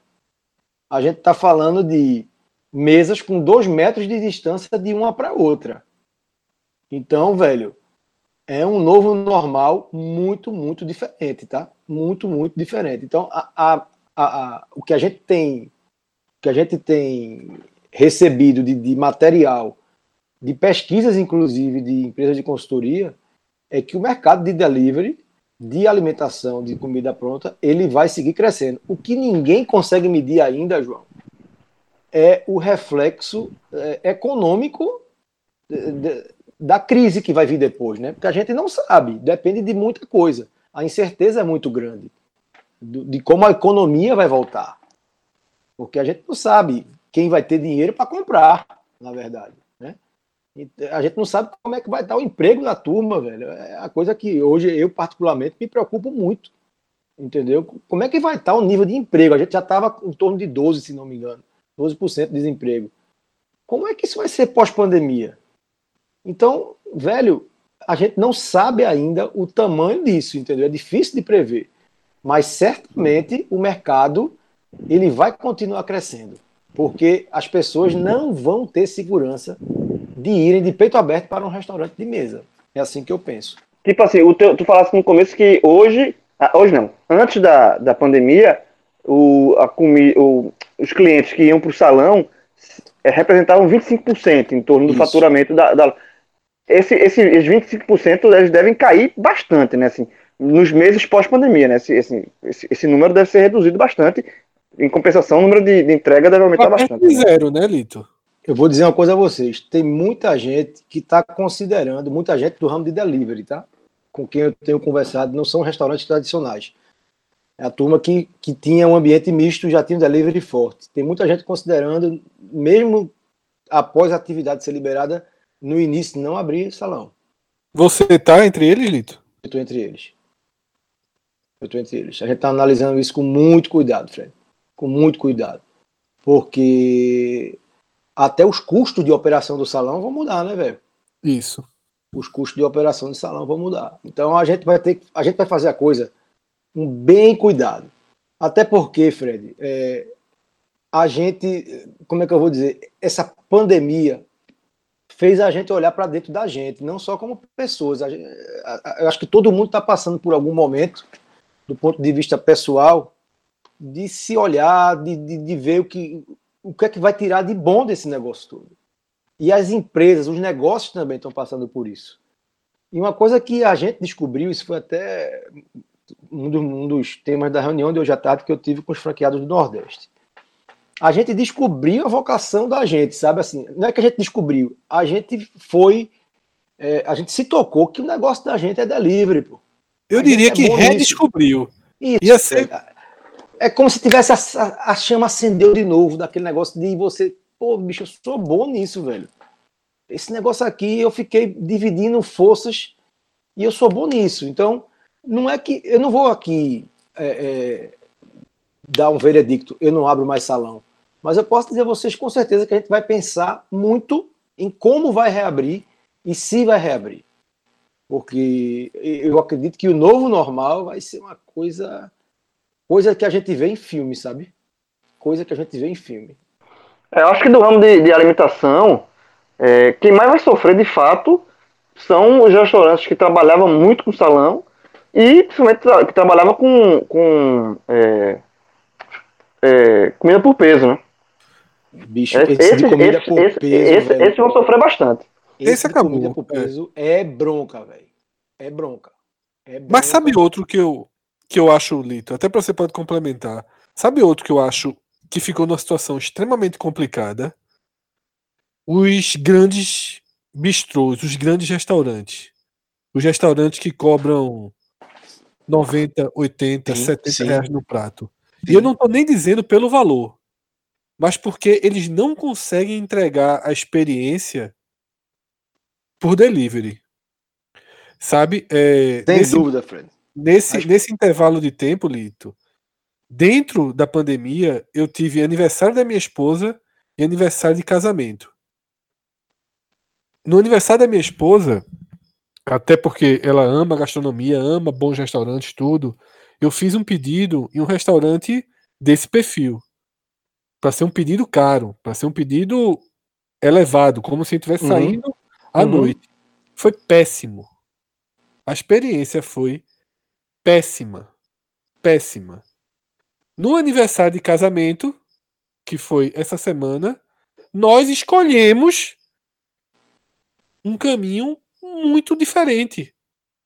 Um caminho específico. Na verdade, no aniversário de casamento, a gente acabou escolhendo um, um outro segmento, que é o segmento da comida congelada. Né, que a gente tinha comprado. Disse: oh, não é melhor a gente experimentar. Porque. E não é porque Lito tá aqui. Eu até, eu até brinquei com ele nessa. Foi, foi lasanha da sadia, não, né, Fred? Não, foi, não, foi uns, uns risotinhos muito legais, assim, que, que eu nem sei a nem qual é o nome. A, a, turma respeita lasanha da sadia, só deixando claro aqui, viu, jovem? Mas. Quem não, sou eu? Mas para aniversário do casamento, não, pô. Para aniversário do casamento, certamente aí, não. Aí, aí, se eu sair isso, aí eu perco todos os pontos com Priscila, que é mulher pô, até agora, né, Jovem? Pelo amor de Deus. Pelo amor de Deus. Foram os risotinhos gourmet muito bons, por sinal. Foi muito melhor do que o pedido do restaurante. Mas assim, é... Shining Box, Pizzaria Atlântico, é, quem tem quem tem um histórico de delivery, você acaba se sentindo muito mais. É, é, é, é você, é como se você pagasse. Você se sente melhor pagando o preço. Você já está acostumado. É uma experiência muito diferente. Nesse dia que a gente pediu essa, essa comida diferente, e minha esposa gosta muito do parmegiana, por exemplo, ela falou: eu preferia mil vezes a parmegiana da Pizzaria Atlântico. E que, é. e que, assim, ela jamais aceitaria aí no aniversário de casamento ou no aniversário dela comer a parmegiana na pizzaria Atlântico pelo nível de exigência dela, mesmo ela adorando o, o, prato, porque é uma coisa muito na experiência, de você vai, de você senta, o um ambiente, o um atendimento. Exatamente, é tudo uma, uma, toda uma, uma ambientação especial, né? Mas, então, a comida faz parte, mas todo o contexto também somando a minha observação com a de João, eu acho que são os dois segmentos mais críticos, né? O self-service, que esse aí vai ter que acabar e, inventar um novo modelo de negócio, e esses restaurantes de luxo, digamos o assim. Bistrô, é, tem, eles vão ter, Fred, muita dificuldade de achar ponto de equilíbrio.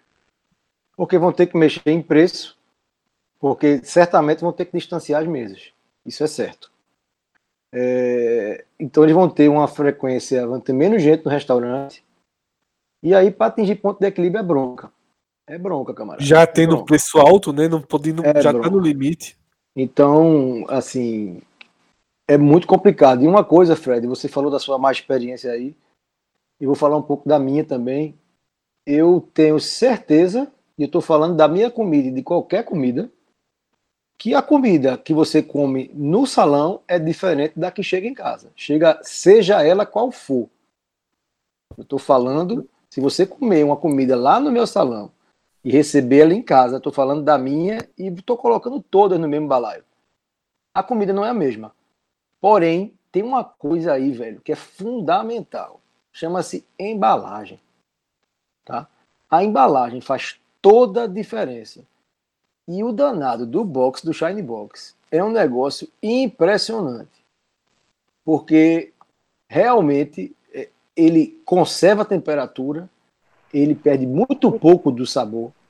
E, bicho, muita gente tem a impressão que vai pouca comida ali dentro, mas vai muita comida ali dentro. E é muito copiado, né? É porque ele é fininho, né, pô? O é. box é fininho, aí você dá o desconto da embalagem, o desconto visual da embalagem, né? Exatamente. E outra, é muito, é, é, é, muito copiado já. Tem vários restaurantes, já sei, é, tudo, é, tudo em box, assim, tudo que veio, obviamente, do, partiu do a ideia do China em sem box. Dúvida, sem dúvida, João. E, assim, já tive muita experiência. Hoje eu fico muito pouco, não sei se muito pouco é palavra, pouquíssimo, né? Eu fico pouquíssimo no atendimento, lá embaixo em balcão, mas eu fiquei muitos anos fazendo caixa, fazendo desperta, atendendo telefone. E eu cansei de atender cliente que ligava dizia assim: rapaz, esse box chegou aqui, isso é uma porcaria é muito pequeno, não vou querer não. Não foi mais, não foi menos de 30, 50 vezes que eu disse: pois fique com o pedido, não precisa pagar. Agora eu vou pedir um favor ao senhor: despeje numa travessa. Aí o cara despeja numa travessa e quando ele vê a comida que tinha ali dentro, ele faz, poxa, tem muita comida mesmo. E eu digo, tá tranquilo, você não precisa pagar não. Porque esse cliente aí a gente ganha, entendeu? Porque ele vai comer e eu confio muito no produto da gente. Então, assim, engana um pouco o tamanho do box. Para quem, quem, não, quem, não, quem não teve a paciência, eu já tive cliente que devolveu. E é pouco, é mínimo isso, é mínimo, mas engana muito, engana muito. A embalagem, Fred, faz toda a diferença. A, e a turma que entrou de última hora aí para fazer delivery, infelizmente não desenvolveu a embalagem. Tá pegando de todo jeito, entendeu? O que tem. E não é assim que se faz. Ô Lito, é, a gente já perguntou direto e indiretamente, o João já perguntou se tinha aumentado. A gente já sabe que você perdeu 25%. Sem dúvida. A gente não sabe quanto o delivery compensou ou pelo menos manteve. Hoje você diria, em comparação a, ao seu normal, que você está trabalhando com quantos por cento de faturamento? E se ao contrário do que a gente vê no turismo, você, pelo seu modelo de negócio, por ter uma estrutura delivery, a gente sabe que você ainda transita no azul. Pelo menos a gente imagina que você ainda transita no azul. Como é que está esse cenário? Fred, é, primeiro é preciso dizer que eu sou um privilegiado a minha empresa é uma empresa privilegiada. Diante de um cenário desse, você ter algum faturamento é uma dádiva. É uma Totalmente. dádiva. É uma dádiva para mim. Eu acho é que de todos os convidados você enxergar, vai ser o único. Enxergar isso ter... é muito importante. Saber, saber isso é muito importante, né? Eu acho que de todos os convidados, o Lito vai ser o único com esse testemunho do azul. É, é. Veja, Fred, veja. Eu estou dizendo o seguinte: qualquer faturamento ele é bem-vindo nesse momento. E eu digo isso por mim, enquanto empresário, digo isso pela minha empresa, pelos meus sócios e principalmente pelos meus, meus colaboradores. Porque eu me sinto muito responsável pelos caras, velho. E ia me doer muito se eu tivesse que perder a turma, sabe? É, eu até, pô, me emociono. Mas é, eu tenho amigos, bicho, 300 funcionários, mandou os caras embora, velho. Porque não tem como faturar. Vai fazer o quê? Como é que manda 300 caras embora, meu irmão? O cara tinha 300 funcionários, pô. O cara tinha 10 lojas de shopping. Faturando zero. Mandou, ele mandou 300 embora, ficou com 100, e esse 100 que ficou botou no programa do governo para o governo pagar um pedaço do salário. Então é preciso dizer e se reconhecer do privilégio que a nossa empresa tem hoje de ter algum faturamento e está podendo funcionar. Tá? A gente tem queda, Fred, mais ou menos, assim, se você pegar o faturamento total para o que a gente tem hoje, a queda é de mais ou menos a mesa. Tá? E se você prestar atenção no que eu disse antes, eu disse que o faturamento de China Box caiu. Aí você vai perguntar, pô, se o faturamento de China Box caiu, como é que você como é que você está faturando mais ou menos a mesma coisa? está com a queda de. Se você tinha 25% de mesa, como é que sua queda é 20%?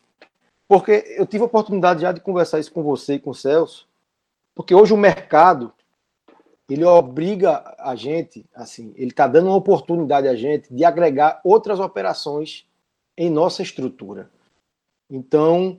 E esse é, é um grande negócio. Isso. Introduzindo, isso. você vai dizer, pós-pandemia, né? Pronto. Vamos lá. Vamos abrir esse, esse leque aí eu, eu queria que tava, Eu tava até com medo, sem saber se a gente ia tocar nesse assunto ou não. Vamos, vamos falar, porque eu acho importante para as pessoas entenderem, Celso, é, como, como é interessante, como a gente é criativo, bicho. A gente é muito criativo. Brasileiro é pau, viu?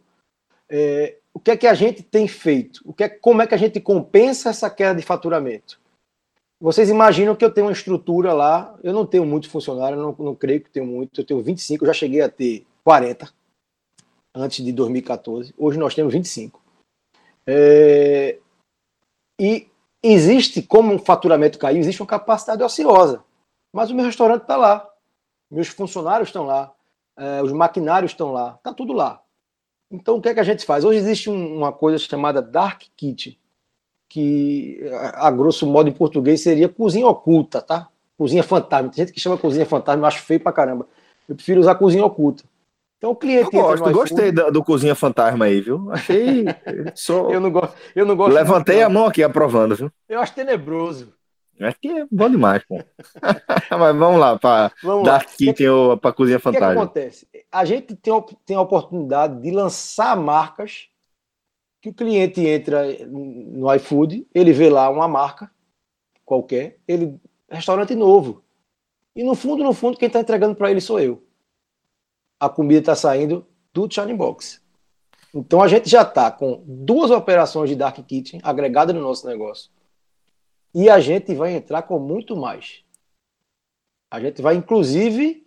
É fazer um hub, né? É fazer um é, hub, basicamente, né? O conceito de Dark Kitchen vai mudar para um conceito maior. Eu estou enxergando uhum. da seguinte forma: a gente não vai entregar só comida, não, amigo. Isso. Eu tenho à minha disposição um motoqueiro, uma área de estoque grande. Por que não eu ser um ponto avançado de entrega da Americanas.com ou do Submarino? Com certeza, com certeza. Por que, que a Submarino não pega o top 10 dela de vendas em Recife, estoca lá e eu faço a entrega para ela?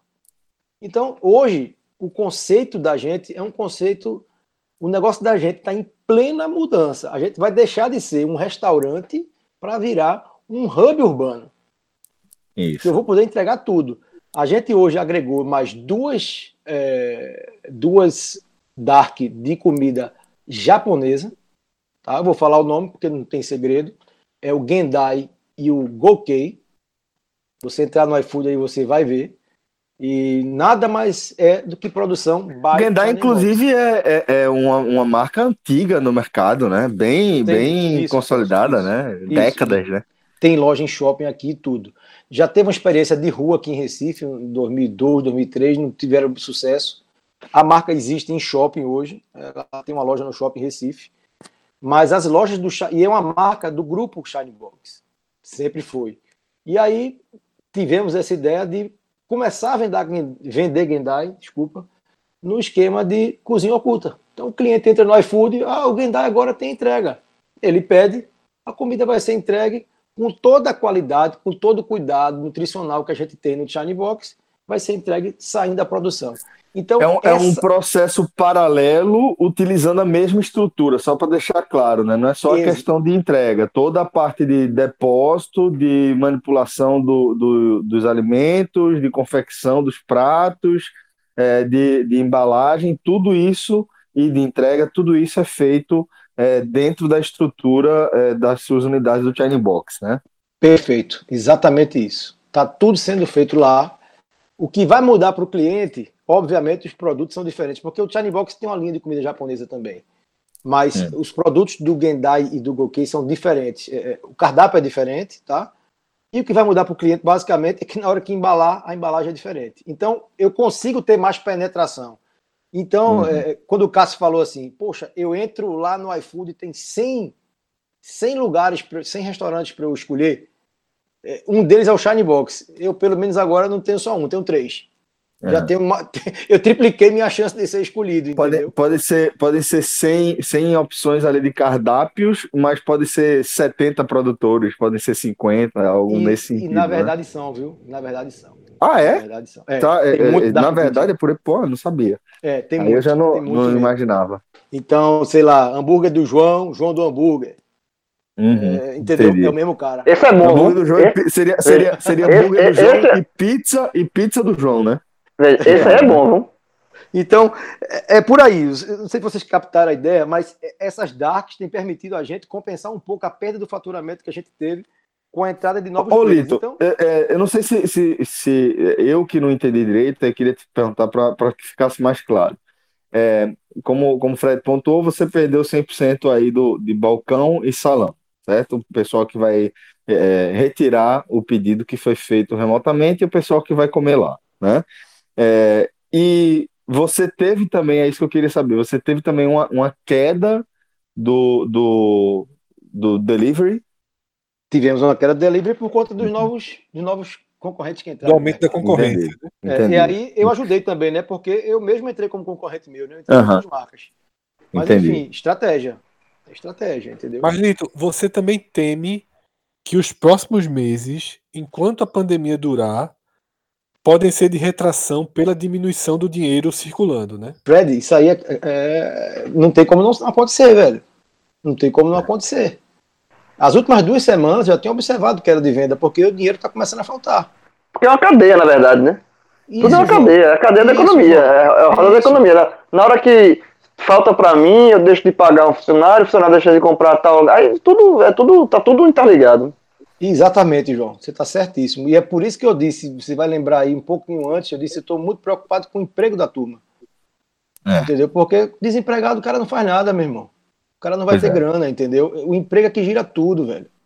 Não, a, a, renda, a renda básica, ela é, já é uma saída que está sendo abraçada é, universalmente, né? Todo, todos, todo, todo mundo é, dos mais diversos espectros econômicos aí enxerga na, na renda mínima é, a, a única saída, é, ou pelo menos a, a que faz mais sentido é, tanto para o momento de isolamento social mesmo, no combate, como também é, nos meses que seguirem aí, os primeiros meses de liberação, né? É preciso que, que é, se fomente a economia nesse sentido. Exato, exato. É, essa, essa injeção de grana, né? E aí a gente não vai falar aqui de política, porque né, esse, o mote, nem, nem ninguém é doido de estar tá é, é, falando disso porque está tudo tão confuso que isso também é outra coisa, é outra maluquice. Mas enfim, essa injeção de grana que o Estado vai ter que botar na economia vai ser muito importante, porque não tem outro caminho. Não tem outro caminho. A iniciativa privada não vai. Os bancos estão os bancos estão querendo emprestar não, gente. A gente vai hum. para o banco, o banco quer emprestar não, bicho. tu pensa que quer? Aí, quando, ele, quando vem uma linha que o governo subsidia via Caixa Econômica, o Banco Nordeste, Aí os bancos dizem assim: a gente está com empréstimo para você, mas na verdade é o empréstimo do governo que ele disponibiliza para a gente. Pô. Entendeu? É, é, barra pesada. O jogo é duro. O governo, governo está falando em imprimir moeda, inclusive, né? É, é. A gente sabe as implicações de imprimir moeda, pode vir inflação, mas na verdade, gente, quando estuda economia, a gente aprende que um pouco de inflação às vezes é até bom. Aí, nesse é porque, caso, nesse enquanto, caso, enquanto mais a, tempo. A defesa de que não há, não deve é, rolar inflação, porque não está tendo demanda no fim das Exato. contas, né? Exato, não tem consumo. É, não tem consumo. Enquanto mais tempo, enquanto mais tempo a economia fica parada, mais tempo, obviamente, ela de, vai demorar para se recuperar. Tipo, se a pandemia demorar muito, assim, é, o isolamento necessário, o isolamento social necessário demorar, né, é, e, e, e a, pandemia, a pandemia demorar, quanto mais tempo a economia fica estagnada, naturalmente, mais Pior, tempo ela vai levar para se recuperar. Porque Pior, ela vai demorar assim. mais tempo. É, ela vai demorar mais tempo para se recuperar. Se a gente tivesse tido um isolamento. Eu escutei isso, acho que foi no Agamenon mesmo. De ontem, do Eduardo. É... Tem que respeitar o Agamenon, Lito. É... Cadeiras, cadeira, Unicast. Eu tenho tido dificuldade de escutar podcast, sabe por quê? Porque a hora que eu escutava podcast era caminhando na rua. Eu faço minhas caminhadas todo dia. E como eu estou aqui em casa com. Eu aluguei uma bicicleta ergométrica para não ficar parado, né? Aí na bicicleta, bicho. Tu guarda, tu guarda o lugar que era foi? BD, não, né? Tirar o BD foi. Rapaz, tá aqui. O problema é que ela fica na frente da TV. Aí o que, que acontece? Eu só sei, fico na bike e não quero escutar podcast. Tem que ter um audiovisual. Aí estou deixando os podcasts de lado. Mas o H-Menon é um que eu tenho ouvido que eu tenho ouvido ainda, sabe? Os outros podcasts, os outros todos estão bem abandonados aqui, porque o audiovisual está me consumindo por conta da, da bike ergométrica. É, bronca. Outra coisa, Fred, é a quantidade de vezes que eu pago o mico na rua, rindo das, das mazelas. Das merda, das, das merda, pode das falar. Mazela, eu começo a rir sozinho, o pessoal passa assim, e eu me abrindo, me contorcendo de rir, caminhando, o pessoal, esse cara é louco, velho. Esse cara é doido, tá rindo só aí. Com as histórias de vocês, pô. Olha a história de vocês. Vocês são meus companheiros aí de caminhada já há muito tempo. Pô, você também é nosso companheiro de, de caminhada há bastante tempo, assim como. Já patrocinou, já patrocinou muita, muito, muita comida da turma, viu, velho? Antes de gravar, é. chegava. Assim, é importante, importante Devo, devo dizer a vocês que eu devo isso a meu filho, a Cainho. Eu conheci vocês através de Cainho. Grande nome, inclusive, para filho, inclusive. é, é, nós temos isso em comum, né? Cainho disse, pai, tu tem que ouvir esse podcast arretado. Foi o, o, primeiro podcast que eu escutei, foi o de Homero Lacerda, 87. Trouxe esse é um clássico. Trouxe esse a, aí me esse lasquei, velho. Aí me lasquei que eu me contaminei, fui, fui mordido. e gosto muito do conteúdo de vocês. E não tá sofrendo no momento, né? Tem, tem essa, esse ponto positivo, pelo menos pelo esporte, né? É, rapaz, não fale não, rapaz. A gente tá. Olha, Lito, tu falando de empréstimo, de empréstimo bancário, eu só lembrando aqui de, de Bivar, que não consegue esse empréstimo bancário. Porque é o que ele tá tentando. Não, consegue, faço, foi, a primeira, foi a primeira coisa que isso aí, é, é, e o esporte, pensando 5 milhões e o banco. Tu tá ficando doido, é esporte? Não vou dar 5 milhões pra tu, não, pô. Vai não, velho. Vai voltar quando? Vai voltar quando, né? E, é, e, essa volta demora, viu, gente? Porque é? quanto mais isolamento a gente tiver, mais, teoricamente, mais rápido a gente voltaria. Isso, e, exatamente. E a gente tá começando isolamento pesado mesmo nessa semana. Entendeu? A gente perdeu um tempo. Eu escutei isso foi no Agamenon mesmo. Perdeu muito, perdeu muito Perdemos tempo, tempo entendeu? E, custou vidas. Custou vidas. E, e, e, tem uma coisa interessante, João, sabe? Eu, eu discuto muito. Eu, eu, falei no início que eu tenho irmãos mais velhos. E eu sempre digo a eles o seguinte: é, eu digo, ó, todo mundo sabe que economia é vida. Não precisa, não precisa ser cientista para isso. Mas numa discussão entre economia e vida, a vida vai estar em primeiro lugar sempre, pô. Então não há o que é. discutir. A vida está em primeiro lugar, pô. A vida está em primeiro lugar. Não adianta. Não é uma escolha, gente... Lito. E não é uma escolha. Fred, entendeu, é Fred? Tá entendendo o que eu estou dizendo? A gente a começa a colher o prejuízo de ter colocado isso em xeque dois meses atrás. É, é isso. Quando, na verdade, essa é a questão. Nunca houve, nunca houve esse conflito. Não existe conflito. Porque, assim, como você falou, é, é um, um abalo na economia, de fato, ele, ele custa muitas vidas, isso é inquestionável. A economia é talvez é, é, é o, o, o, a ciência mais importante aí para as políticas públicas. Aí vou nem entrar nessa, nessa discussão. É, só que neste caso, no caso é, desta crise econômica que é, é causada por uma crise de saúde, é diferente. Simplesmente assim, se a gente não salvar vi as vidas, não vai ter. Não tem mais nada. Não tem mais porra nenhuma. E a gente, já tá vivendo, a gente já não tá vivendo nada. isso. Se a gente tivesse tido. E aí eu vou além da política. Tá? Óbvio que um discurso harmônico teria sido fundamental. Uhum. Mas aquele, aquele brasileirismo que a gente falou no podcast que Lito se refere, Escutei ontem. ele também precisaria ser vencido. Se a gente consegue uma harmonia de discurso político, que nem era para ter sido político, era só para ter sido um discurso de saúde. Se a gente consegue que todo mundo. Remando para o mesmo lado? É, todo mundo remando para o mesmo lado. E que as pessoas realmente remassem, não fosse três remando e dois fingindo. Gente... Isso, isso é bom. Isso é o cenário bom. Ruim é três remando para frente e dois para trás. Que não, mas foi o que o falou. Foi o que falou, exatamente. O falou. Era bom todos remando para o mesmo lado.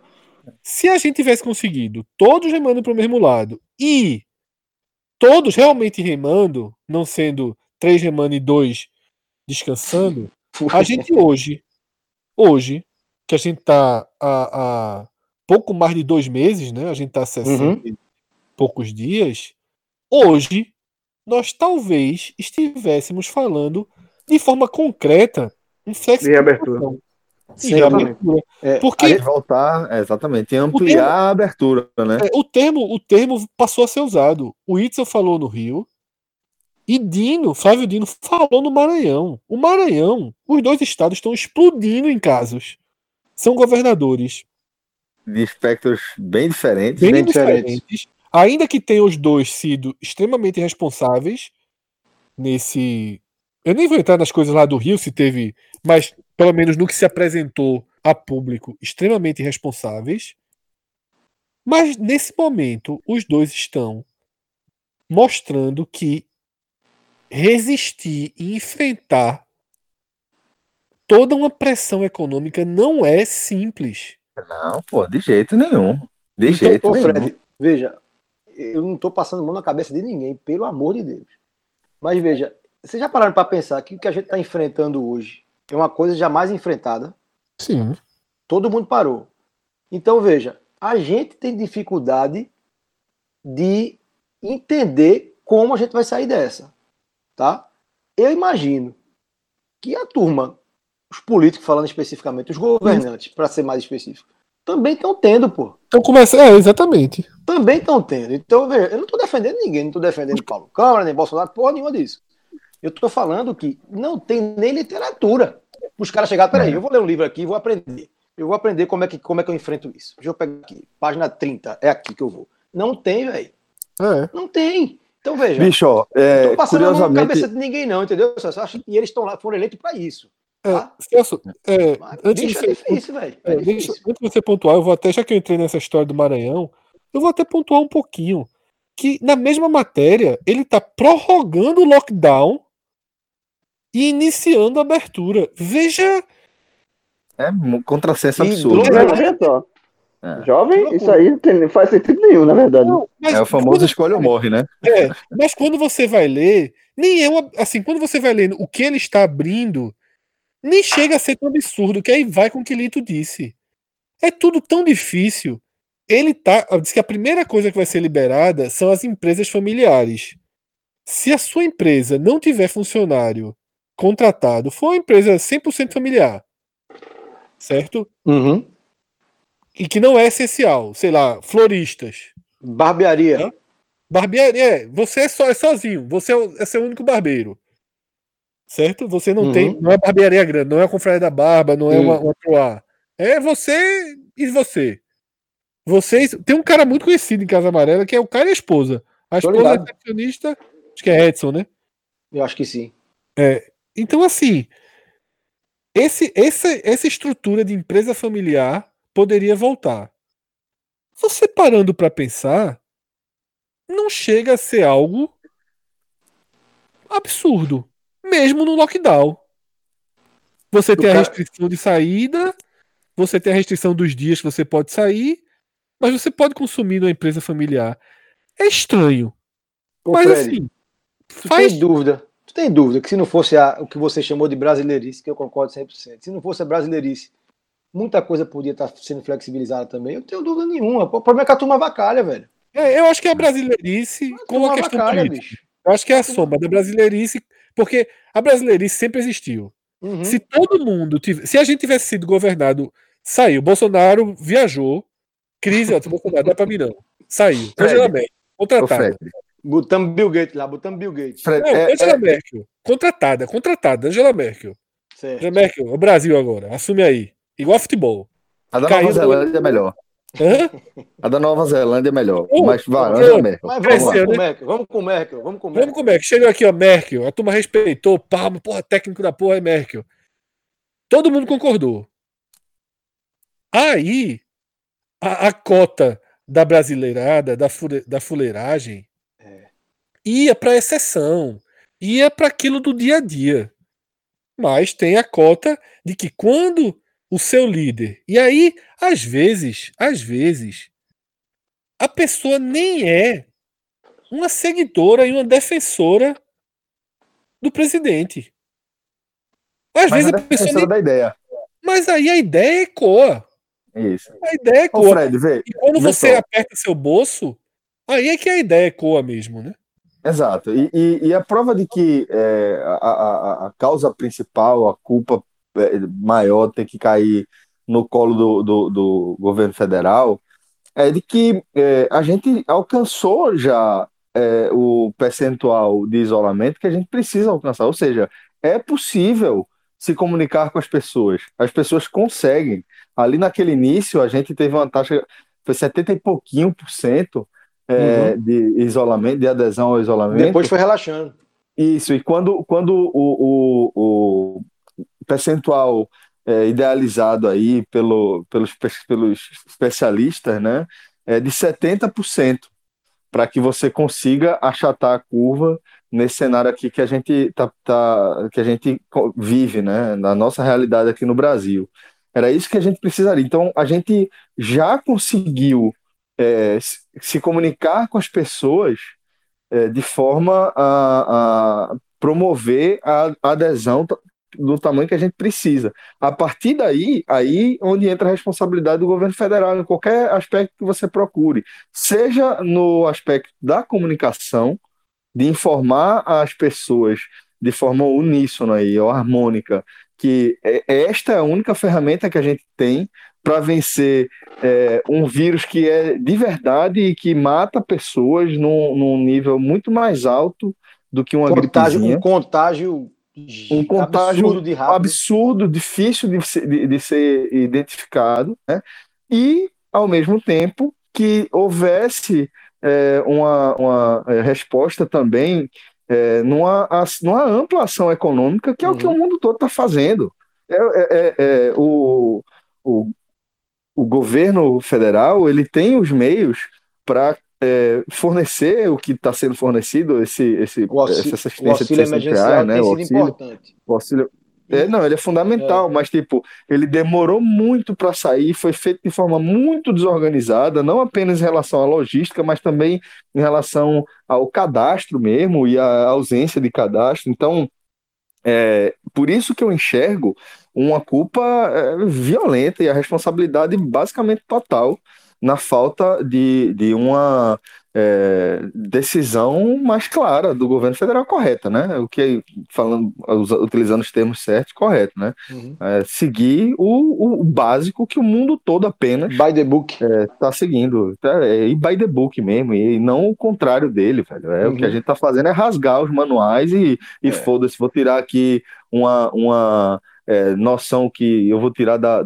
Enfim, a galera sabe de onde, é, e vou dizer que isso aqui equivale e vou demitir quantos ministros da saúde for necessário para que algum maluco assine o que eu acabei de tirar da, da minha bunda mesmo. E, velho, na moral, porra, é, é, é uma é loucura. o que a gente tá ri, mas é, é trágico. E aí sofre todo mundo, pô. E aí sofre todo mundo, morre. e tanto tempo de saúde, morre. Não, morre da parte de saúde e sofre justamente o ponto que é o ponto que ele defende, que, que que é a questão da economia, que, é. que morre também, mata assim. Então, é, é, era, de fato, era para todo mundo, todo mundo que eu falo, uh, todos os governos de todas as esferas, a gente, né, remando para o mesmo lado, a gente poderia estar num cenário muito diferente do que a gente está hoje, e o cenário que a gente está hoje, infelizmente, é, desenha que essa recuperação da economia, falando de, de economia, essa, essa recuperação da economia vai ser ainda mais lento porque vai, vai, vai, vai ser uma economia parada por mais tempo. Isso Lento é, e doloroso, João. Lento exatamente. Doloroso. doloroso porque doloroso. O, o, o, o primeiro mês sem dinheiro é difícil. O segundo mês sem dinheiro é muito mais difícil. É porque você acumula do primeiro mês. Aí o é terceiro. SPG, né? É, aí, aí, o terceiro é desesperador, porque assim, é. o primeiro você aperta, você é ruim, aguenta, vai. O segundo já tem o primeiro acumulado. Não é uma coisa é, separada, é, é um acúmulo de coisas né, de, de, tempo sem dinheiro, de tempo sem renda, de, de tempo sem. de pessoas sem renda, sem fazer a economia girar. E aí sofre todo mundo. Sofre desde o começo, desde as pessoas que foram atingidas de imediato tiveram seus negócios fechados. Mas aumenta, se muito, com muito tempo, sofre inclusive a, a, a economia, é, o, o, que está funcionando. Supermercados, é, é, é, no caso que a gente está falando, entrega delivery, porque é o que ele falou vai ter uma hora que vai faltar dinheiro geral, velho. Vai e faltar. aí, sem, sem dinheiro, não adianta o supermercado estar tá aberto. Porque ninguém vai comprar. Não vai ter. O, o, o, João, a coisa é muito maior. Você vai assim, pô, tem aqui meu carro, ó, eu vou vender meu carro. Dando um exemplo bem tosco, tá? Meu carro aqui vale 20 mil. Vai valer 5, porque ninguém vai ter 20 para dar. Exatamente. Tá? Eu, eu, eu vi, tosco exagerado, entendeu? Então é, é uma coisa bronca, é, velho. Eu, eu ri ouvindo rádio. É, tava ouvindo rádio e fez assim: agência, deu um comercial de uma agência de carro. Né, vendas online e tanto. Eu ri assim, eu disse, meu irmão, como é que é a agência? Não é nem uma. Não é tipo a, a, a Toyota para você comprar o carro zero pela Toyota. Uhum. É uma uhum. agência. Normalmente são carros usados e está vendendo todo o processo online. É, é melhor aceitar derrota em alguns casos. Esse caso mesmo de agência de carro agora o cara não vai comprar. Você não vai entrar no agente. Não é hora. É, não é hora, não. Veja só, não é só, é hora. Veja, só se, só se é, começar essa história de, de, de baixar o, o preço demais. O que Aí não é o caso. Como... Né? Exatamente. Que seria tipo, ó, eu tô é, eu, eu sou funcionário público, eu não vou, eu tenho um alto salário de funcionalismo público, é, eu não vou ser demitido, é, não vai ter grandes impactos. Esse carro aqui que estava custando 180 mil tá por 70, eu vou comprar. É, ah, pra, sim, é. nesse cenário faria sentido, mas é, é, a gente, como a gente já conversou com o Eduardo ontem, é, isso não, não é uma tendência de ser observado em nenhum segmento uma baixa violenta de preço, porque depois você não consegue recuperar, é, né? É bate, é muito... bate, no, bate no fundo, pô, bate no fundo do posto. Tem uma hora é. que você não consegue mais baixar daquilo. É, exatamente. Olha, essas darks, passa pela tua cabeça uma mais popular? Sim, sem dúvida.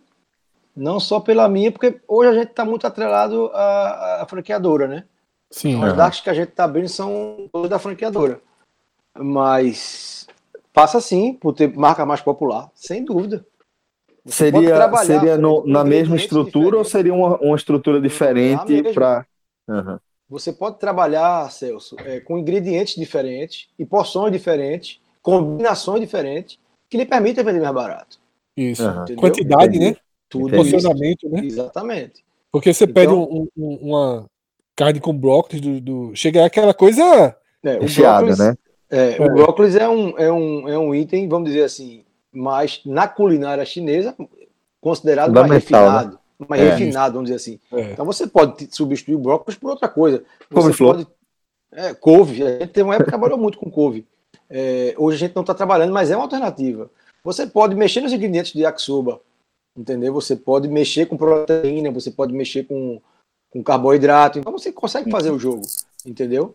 Isso é uma coisa que está na pauta, Fred. E está na pauta também outros tipos de comida, não só na área oriental, tá? Porque hoje a gente tem chinês e japonês, mas, bicho, posso vender açaí, eu posso vender comida brasileira, posso vender tudo. Não, não, não tá nada, nada tá descartado. Nada tá descartado. Tem que, tem, que, tem que expandir o delivery para a aldeia. Bota o algoritmo para funcionar aí, para trabalhar a, loja de Caxangá, a loja de Caxangá, ela entrega. É aqui, per, é aqui pertinho de casa, viu, Jovem? É, João. Você mora na Vaza, né, João? Exatamente. É, tem até que se. Faça agora, eu... faça agora de yakisoba aí com brócolis, meu amigo. Eu topava na hora. e a Várzea, segundo os, os, moradores da Várzea, faz fronteira é, tanto com Janga quanto com Barra de Jangada, você sabe. Várzea é um negócio assim. É um país, jovem. É, é uma república. É. E é João mora na, na, torre da Várzea, viu? É no alto e, outra, é uma república. Ele mora, ele mora na Torre Gêmeas. Ele é o rei. É, o, o, lá em cima do topo é o, é o vigia da. da, da... olha aqui, a, a, eu olho todo dia a Força Unidense, movimentação de carro.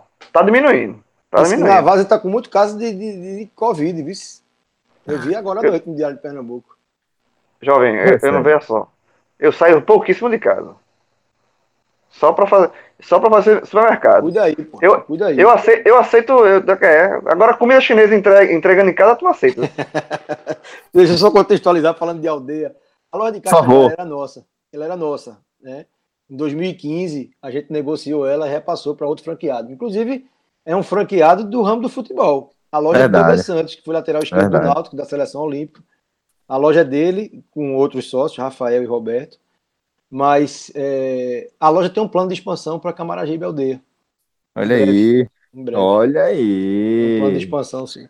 Um, que a gente, um, talvez até um container. O projeto Pô, tá inicial que eu tinha desenhado com eles. É, eles, eles conversam muito comigo. Era a gente fazer um, um, um ponto avançado com um container. Vamos fazer uma ação de lançamento aí, viu? Já começa a conversar com a turma aí pra gente fazer essa ação de lançamento, levar é a galera aí. lá. É isso aí, se Deus quiser, em breve. Lito, é, a gente já está se encaminhando porra. aqui para o fim do, do nosso Fala programa. Demais, né, que nada, velho. A gente, porra, tu, tá, tu, escuta a gente, tu, tu escuta a gente até o suficiente para saber quem é que fala demais dá nessa falar. porra. E tem crédito, todo mundo que ouve a gente tem crédito aí de umas 38 horas para falar. Mas é, se, se fosse possível, eu queria saber se você pode é, fazer alguma indicação para a turma que está tá nos ouvindo aí, indicação de qualquer ordem, você ah, fica à vontade. Rapaz, o cara que já me indicou tanta coisa boa pedindo indicação. Ô, oh, irmão. Tamo junto. Já me indicou tanta coisa boa. Você, você também, pode ter certeza. Viu? Você principalmente. É, Simbora. Foi importante em algumas reconstruções que eu fiz na minha vida, em termos de visão aí, de, de umas coisas, do setup dos anos 70. Obrigado, velho, obrigado. Você sabe que eu sempre, sempre aprendo muito com você em nossas conversas. Uhum. Mas vamos lá. É engraçado, Celso. Eu tenho aproveitado isso. Eu tenho dois filhos, né? Caim tem, vai fazer 26 anos agora em junho. E Maria Luísa Malu, Malu vai fazer 21. E um é, cachorro caiu. Eu pensando que era 15. é porque eu chamo Caio, porque na verdade o nome dele é homenagem ao meu irmão, que é Caio também. E aí ficou Caio, né? Em algum ele... momento ele foi pequeno, né? É, foi, foi, foi. foi. Cite é, o cachorro também, que o cachorro tem um nome de respeito. Fred Mercury. Fred, Fred porra. Mercury, Fred, Fred só Fred. Fred. Fred Rosinha. Meu Fred. Aqui, meu casal, meu Cala a boca, Fred. Irmão, se, se um outro cachorro a turma chamar de Fire, aí é porque é pessoal. Cássio, a turma tá dizendo assim, ah, o próximo cachorro de litro vai ser Cássio, porra. Que aí fica Fred e Cássio, porra. Brigando. Vai ser uma briga do caralho, velho. Briga de... Só Literalmente... ah, bom, João, tu vai contar de aquela história do Leão, aquele cachorro que depois de 20 anos que tu conhece a gente, tu apresentou? Tem um cachorro chamado Leão, porra. Mas eu, mas eu expliquei por quê, né? Pequenininho. Foi meu pai que botou o nome. Disse que é, vou botar um cachorro de leão. Por quê? Pequenininho, mago, família de ninguém. É. Ó, ó. Vê, valente. Tem todo motivo pra dizer isso. É, tão valente. Detalhe. Fazer, pergunta eu ia fazer aí o período. Pergunta o período que Leão dividiu o planeta Terra com a gente, pra ver se, se, se, se sofreu, Léo. Finalzinho dos anos 90, começo dos anos, começo dos anos 2000. É pra ser pai. Aí vamos lá, ele, o cachorro mandava na casa, pô. Mas tem cachorro que manda em casa mesmo até hoje. Tem, pô. Tem muito, mas... bicho, tem muito. Mas, mas vamos mas, lá. Vamos lá, vê, eu tenho aproveitado essa, esse tempo que a gente tem ficado mais junto em casa e estou tentando apresentar a eles alguns filmes que eu assisti lá atrás. Então a gente já teve a oportunidade de assistir aqui Dança com Lobos. A gente teve a oportunidade de assistir aqui A Cor Púrpura, que é um filme sensacional. Tem na HBO, se não me engano. A Cor Púrpura é um filme sensacional que todo mundo deveria assistir. É, mas para indicar uma série, eh, eu tenho assistido já muitas temporadas. É uma série da Netflix chamada Billions. Não sei se vocês, algum de vocês já assistiu. Foi, foi sugerida no programa de anteontem, eu acho, ontem. Foi. Fred se, Fred se agarrou com, com essa série da semana passada para cá. Bob Axel é, também tá. E... É, Estou fechando a primeira temporada ainda. É isso aí. Na verdade, eles estão lançando um capítulo por semana da quinta temporada, né? Hoje eu vou assistir, é. ainda vou tentar assistir hoje o terceiro. É uma série muito boa, tá? É, eu, eu, eu gostei, me identifiquei. Tem muito termo jurídico, o cara tem que ter um pouco de paciência, né? mas é uma série bacana. E Ozark também é uma série muito boa, muito, muito boa mesmo, bacana, tá? Mas eu, eu, eu tenho aproveitado esse tempo para ver filme antigo. Já combinei com os meninos aqui de mostrar a eles contatos imediatos do terceiro grau. É a próxima, é a próxima série de cinema que a, próxima sessão de cinema vai ser, vai ser nisso. Eu tenho aproveitado porque tem filmes bons antigos, cara. E não tiveram chance de assistir. Amadeus, eu disse, a gente vai ter que assistir Amadeus aqui, a história de Mozart. E estão aceitando, graças a Deus. Teve uns dois que chegou no meio, pai, é muito monótono, porque o ritmo dos caras é outro, né, velho? O ritmo dos filmes hoje é outro. Mas enfim, é outro. eu tenho aproveitado para revisitar aí alguma coisa que me marcou lá atrás e tentar passar isso um pouquinho para eles. Mas, mas grande, grandes indicações aí, viu, velho? Grandes indicações. Se eu pudesse escolher só uma, ficava com a cor púrpura. A cor púrpura, né? Bom, então é, fica, fica a indicação e fica também o agradecimento, Lito, é isso, é, por, por tudo, né, velho? Não só é, por essa conversa aqui, você sabe é, de, de todo, todas as conversas que a gente já teve também. Agradeço demais os conselhos, agradeço a parceria, a confiança. Estou à disposição, meu irmão. Projeto. Tamo junto, viu, meu irmão? Obrigado, Obrigado de coração. a todos aí. Foi um prazer falar com, quem eu nunca falei, que foi o caso de João aí. Cássio, eu tive contato muito pequeno lá no jogo da Arena. No jogo do, do, do bem, não me lembro mais como é o jogo do. Foi bom demais aquele jogo. O Fred teve uma noite. Levantei uma tacinha, viu? Levantei uma tacinha aquele, aquele dia. Né? Dele, não foi? A o Fred começou a perder, ó, o Fred daquele dia começou camisa, a perder no vestiário, pô. Começou a perder no vestiário. É, o Fred começou, camisa, não, que, Fred que começou a perder no vestiário. Começou a perder no vestiário. Ah, Fred, tua camisa é essa. Ele perdeu ali. Eu só fiz ganhar, porque eu perdi nove depois ali, daquela, daquele jogo. Eu já falei, nove? já falei. Só que já recuperei, né? Meu irmão, Lita, esse cara não existe. O programa de ontem, já que você disse que não estudou, esse no programa de ontem, aí eu disse que tinha perdido quatro. Foi um absurdo. Tá comendo o quê? Tá se alimentando, não sei o quê, tá, tá, tá, parou de comer. Aí agora o cara perdeu quanto? Nove? Cássio, Porra, meu irmão. Tu, tu era de lá matemática. 4 de 40. É 10%. 10%. Como é que é? 4 de 40 é 10%. Jovem, joga real. Eu tô falando real com você, né? Não, né? O, o meu peso não é esse todo, não, pô. 70. O... 70. Como é que... tudo. 70, veja só, de 70 eu baixei. 4, 5. 5% é foi. E tô, tô quase me aproximando do meu mínimo. Quanto é altura? Eu tenho 1,80. Opa, isso, pô. Tu tá 15 quilos abaixo do teu peito. foda, é, altura, pô. é um. Como dizer. Foi tu que tu fez essa regra, foi? É só a grade. É só a grade, eu tô dizendo. Veja, assim foi a regra do IMC que o Fred fez aí, não foi ele fez, não.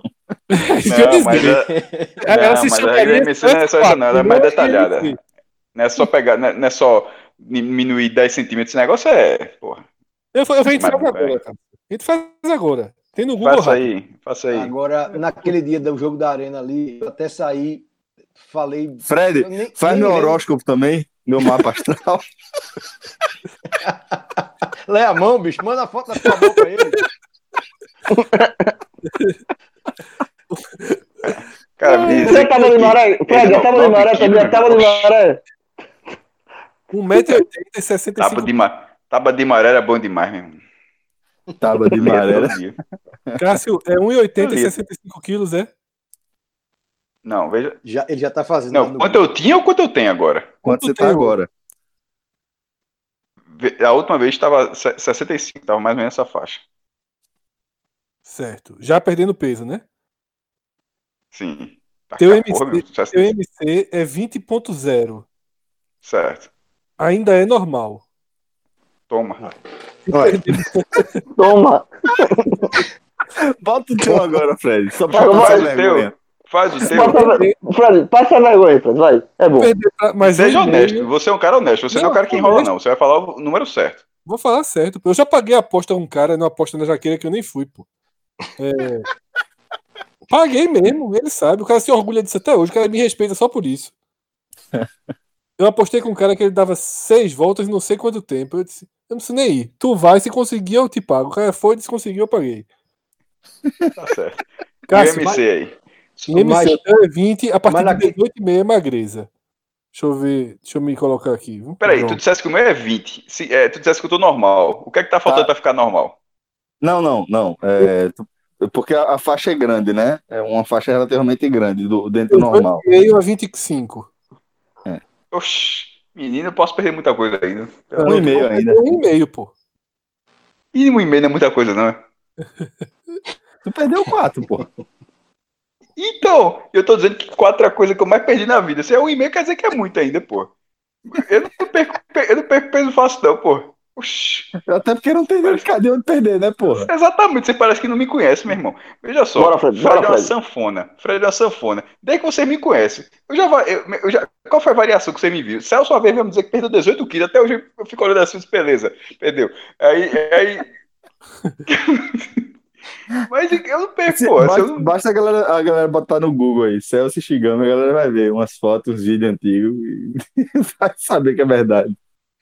Agora. Veja só, Fred, Fred, João, não sei. Celso já variou desde Fred... que eu conheço. Ele, 18 quilos, né? Celso já teve variação de 18 quilos. Fred. Pra Fred assim, tá calado até agora, eu acho que. que... Não, o meu, meu, Deu, deu, o, IMC, o IMC de Fred deve estar em caixa alta. Diz aí, Fred. o meu, é, na verdade, Celso, o que me atrapalhou um pouquinho é porque é muito dígito. Aí eu tava me enrolando com a, com a vírgula. A primeira deu magreza, menos que casca. Aí, obviamente, eu refiz. Deu bom pra tu, não. Deu bom pra tu, não.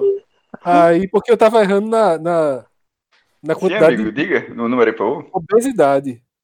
No final, veja só, essa conversa ela termina. Fred, eu é, num peso normal e você obeso. Detalhe. É assim normal, que a conversa termina. entre o normal e o obeso, tem o sobrepeso. Ah, é, é, eu tô... Quer dizer Quer dizer tu tá acima. que, que, tu tá se no... tu for rebaixado, tu é rebaixado para sobrepeso. Exatamente. eu tenho que trabalhar. Eu vou, pronto, eu vou, eu vou colocar aqui o quanto eu tinha perdido. Cara, é aquele negócio. Fred, ó, Fred podia passar sem essa, velho. Assim, o programa podia ter terminado. Há 5 minutos.